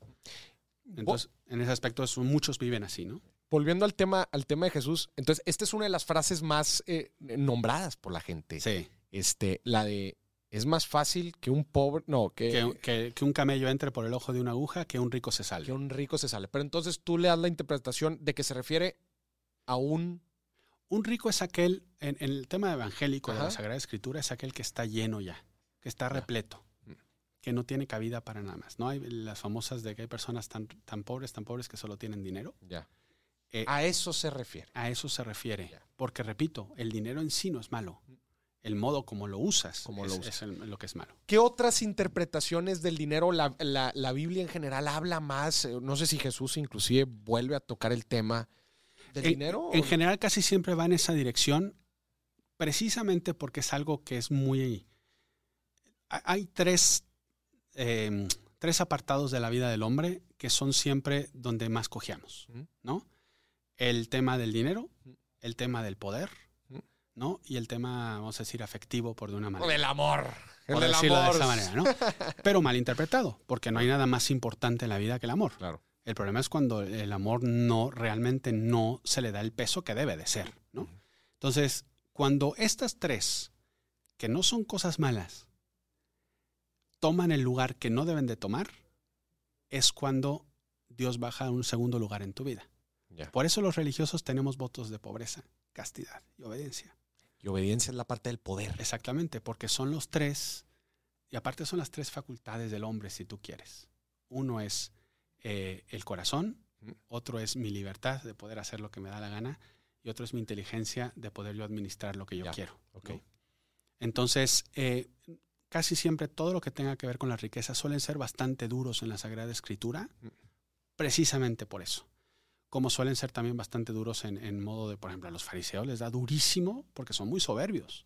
Sepulcros blanqueados y, y raza de víboras, porque no hay nada que le duela más a Dios que un corazón cerrado. Mm. ¿no? Entonces, eh, Dios es muy maestro en ese aspecto, ¿no? Entonces, el modo como habla a veces es demasiado grandilocuente para que entendamos muy fácilmente el por qué y hacia dónde ir, ¿no? Ya. Qué fregón. No, pues, oye, le hemos dado ahora sí que una muy buena pasada a, a todos estos temas. No sé si te, si te, si hay algún otro mensaje que, que gustarías compartir a la gente. Pues mira, digo, lo primero, darte las gracias por la invitación, de verdad, me siento muy honrado de estar aquí contigo, conocerte, felicitarte por todo el trabajo No, hecho, al contrario, que es muy grande. por estar aquí. Y, y yo le diría mucho a la gente que, y como sé que normalmente es tema de finanzas tu auditorio, eh, que se den cuenta de que pueden tener muchas cosas y al mismo tiempo ser muy coherentes con su vida. ¿no? Que, que el trabajo es muy importante, porque aparte ennoblece el trabajar, pero que no, de- no descuiden la mirada hacia su familia y hacia su persona y hacia Dios. Porque en la vida son los cuatro pilares en los cuales nos sostiene el edificio de nuestra vida. Mi trabajo, que es lo que hago, mi familia, que es quien me sostiene, Dios, que es el, digamos, el que le da a fin de cuentas sentido a todo, y yo, que es el que yo soy. Si, si solo le dedico el tiempo a uno, los otros tres se resquebrajan y mi edificio tarde o temprano va a caer. Entonces tengo, tengo que buscar, y para mí es la palabra clave en la vida, el equilibrio en mi vida. Haber tiempo en la vida en el que voy a tener que dedicar más tiempo al trabajo, y es normal. Y a lo mejor no le voy a dejar cantidad, pero sí calidad de tiempo a mi familia, a mí y a Dios Claro. como va a haber otro tiempo distinto.